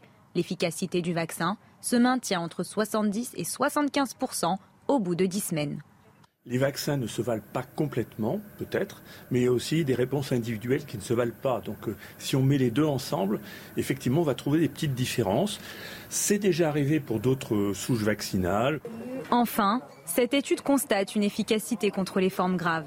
Les personnes vaccinées contaminées par Omicron ont entre 50 et 70% moins de chances d'être hospitalisées. Et puis on, en parlait euh, tout à l'heure avec la secrétaire d'État à l'éducation euh, prioritaire, la question de l'école, le retour à l'école. Donc ça ouvre euh, lundi, il n'y a pas de problème, il y aura une rentrée des classes. Si vous êtes, euh, si vous êtes testé euh, positif, pour revenir à l'école, il faudra deux tests, deux tests euh, positifs pour, pour revenir. Négatif. évidemment, c'est ce qu'a précisé également le, ministre de, l'Éducation. Positif, négatif, je, je, je m'y perds c'est une, c'est une nouveauté, ça. c'est, ce qu'on disait hier, hein. c'est ce qui a été fait au Royaume-Uni. Les enfants étaient testés chez eux avant de revenir en classe et s'ils étaient positifs, ils ne revenaient pas en classe, ce qui paraît une mesure de bon sens. On va euh, continuer à, parler de, de, l'immunité euh, à, présent avec vous. Euh, le ministre des Solidarités et de la Santé, Olivier Véran, a annoncé un délai réduit à trois mois pour la deuxième dose. Ce sera le sujet de votre chronique. Alors, Brigitte, question sur notre immunité. Est-ce qu'elle est qu'elle change? Comment on la, on, la, on la renforce? Est-ce que les vaccins la renforcent? Est-ce qu'il faut des boosters? Vous allez tout nous dire. En fait, c'est vrai qu'avec l'annonce euh, hier donc, de ce délai qui est raccourci à trois mois et de cette possibilité d'une quatrième dose, les, les gens se demandent un petit peu si ça va entraîner une surcharge immunitaire. En fait, non. Euh, notre système immunitaire, il est surchargé en permanence. En fait, notre système immunitaire travaille 24 heures sur 24. Euh, en fait, il est là pour éliminer tout ce qu'on appelle des antigènes. Antigènes, ça veut dire tout ce qui est le non-soi tout ce qui est extérieur à soi-même, à son patrimoine génétique, il veut s'en débarrasser pour nous protéger. On a un non-moi, chacun de, de soi. le non-soi, c'est l'autre. C'est ce qui est extérieur, qui ne, ce qui ne contient pas notre patrimoine génétique à nous. Dans toutes nos cellules, on a notre patrimoine génétique. Et donc, quand on vous parle d'antigène, l'antigène, c'est le non-soi. Mais le non-soi, il, est partout, il est tout le temps. Quand vous respirez de l'air, il, il y, a des choses à l'extérieur. Donc votre système immunitaire, il travaille lorsque vous respirez, lors d'un baiser, euh, peut-être qu'au moment où je vous parle, là, mon système immunitaire est en train de lutter contre certains petits cancers qui sont en train de se développer. Vous voyez, ça travaille en permanence. Donc il ne faut pas avoir peur d'une surcharge mmh. immunitaire. Pour vous donner un exemple, vous savez, les nourrissons, à partir de janvier 2018, il y a eu 11 vaccins ensemble obligatoires ce qui avait soulevé évidemment, parce que certains ont plus peur de la vaccination que des risques de la maladie. Mais enfin bon, bref. et on avait calculé à l'époque que ces 11 vaccins mis ensemble, en fait, euh, faisaient travailler moins de 1% de la capacité du système immunitaire du nourrisson. Donc vous voyez, c'est notre, il n'y aura pas de surcharge immunitaire, donc il ne faut pas avoir peur ni de cette troisième dose pour ce qui concerne la surcharge immunitaire, ni de cette possibilité d'une quatrième. Ça ne va pas nous surcharger. En revanche, ça va être très efficace, notamment chez les personnes qui ont soit une immunosénescence, c'est-à-dire une baisse de l'immunité liée à l'âge, ou chez les personnes immunodéprimées. Après, il y a autre chose, il peut y avoir des effets secondaires liés à cette troisième dose, notamment chez les jeunes qui réagissent plus puisque leur immunité est un petit peu plus forte. Donc on peut avoir toujours les douleurs au point d'injection, éventuellement de la fièvre, des frissons, de la fatigue, des courbatures, parfois des ganglions, puisque c'est notre système mmh. immunitaire qui, travaille. Hein. Mais voilà. Après, on pourrait se dire, oui, mais avant d'en arriver à cette troisième dose ou à avoir la quatrième, est-ce qu'on ne pourrait pas faire une prise de sang et savoir où on en est de notre immunité, de notre taux d'anticorps. Mais le problème, c'est qu'avec le Covid, on n'a pas ce que l'on appelle en immunologie le corrélat de protection. C'est-à-dire qu'avec certaines maladies, on a ce corrélat de protection, c'est-à-dire qu'on connaît le taux d'anticorps, le seuil de ce taux d'anticorps qui est suffisant pour nous protéger. Mais là, on ne l'a pas. Encore un exemple, je vous fais une prise de sang. Votre taux d'anticorps est très bas, d'anticorps circulant. Mais en fait, vous pouvez très bien être protégé par ce qu'on appelle l'immunité cellulaire. Et celle-là, on ne peut pas la mesurer par une prise de sang. Oui, mais quand on nous dit, alors euh, avant c'était 5 mois entre deux, en deux doses, on, arrive à, à 3 mois aujourd'hui, c'est bien qu'on arrive à mesurer eh ben, quelque chose. C'est qu'en fait, on a fait les deux. On a mesuré et euh, in vitro, c'est-à-dire euh, en, mesurant le taux d'anticorps neutralisant, avec des recherches plus précises, parce que ce qu'on ne peut pas faire en laboratoire de ville, on peut le faire dans les laboratoires de recherche, hein, où là, on peut aller un peu plus loin, et aussi dans la vraie vie. Et c'est pour ça qu'on a souvent des, chiffres un petit peu différents, mais pour revenir à ces trois mois, ça tombe pas du chapeau comme ça. Euh, regardez ce que la HAS, la Haute Autorité de Santé, a annoncé justement. Pourquoi elle a donné son feu vert pour les trois mois à partir des chiffres que je vais vous montrer tout de suite, ils sont aperçus qu'en fait, après quatre mois, le taux de protection tombait à 34%. Vous voyez, tout à l'heure, on a parlé d'autres chiffres. Hein. donc, c'est vrai que selon, là, ce sont les chiffres de la Haute Autorité de Santé. Donc, ils tombaient à 34%. Et en revanche, ils remontaient à 75% de protection 14 jours après, deux semaines après l'injection de la dose de rappel. Il faut rappeler que on appelle ça la, troisième dose à tort, c'est un booster en fait. Ça va rebooster votre immunité, ça va la restimuler. Et c'est ce qui est d'ailleurs utilisé dans de nombreuses euh, vaccinations hein, pour d'autres pathologies. Parce que notre corps a une mémoire immunitaire. Exactement. On a notre mémoire immunitaire et c'est elle qui est réveillée avec les lymphocytes B notamment, qui vont, eux, fabriquer les anticorps. Voilà pourquoi on a diminué. En tout cas, n'ayez pas peur, il n'y a pas de surcharge immunitaire. Bon, c'était vous, euh, notre booster, là, ce matin. Oh. Merci, Merci, Brigitte. Ah, ça y est? Ah.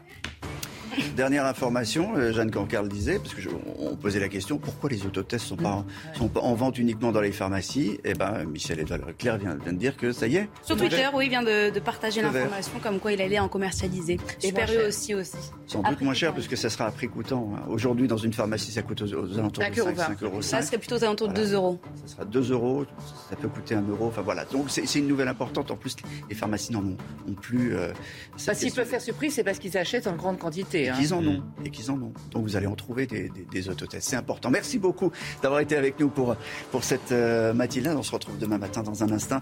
C'est Julien Pasquet. Ah, on a encore une image à vous montrer pour tous ceux qui sont au ski et qui, qui profitent. Regardez, hop, ça s'est passé aux États-Unis. On ne vous souhaite pas que ça vous arrive, oh. évidemment. Mais c'est un sauvetage. Eh oui. Étoile des neiges. Et voilà, un sauvetage. Ne craignez rien, même si vous êtes coincé, on peut vous sauver en haut. C'est le cauchemar absolu de, ceux qui vont au ski. Vous allez tous arriver, évidemment. Bonne journée à tous. Bye bye.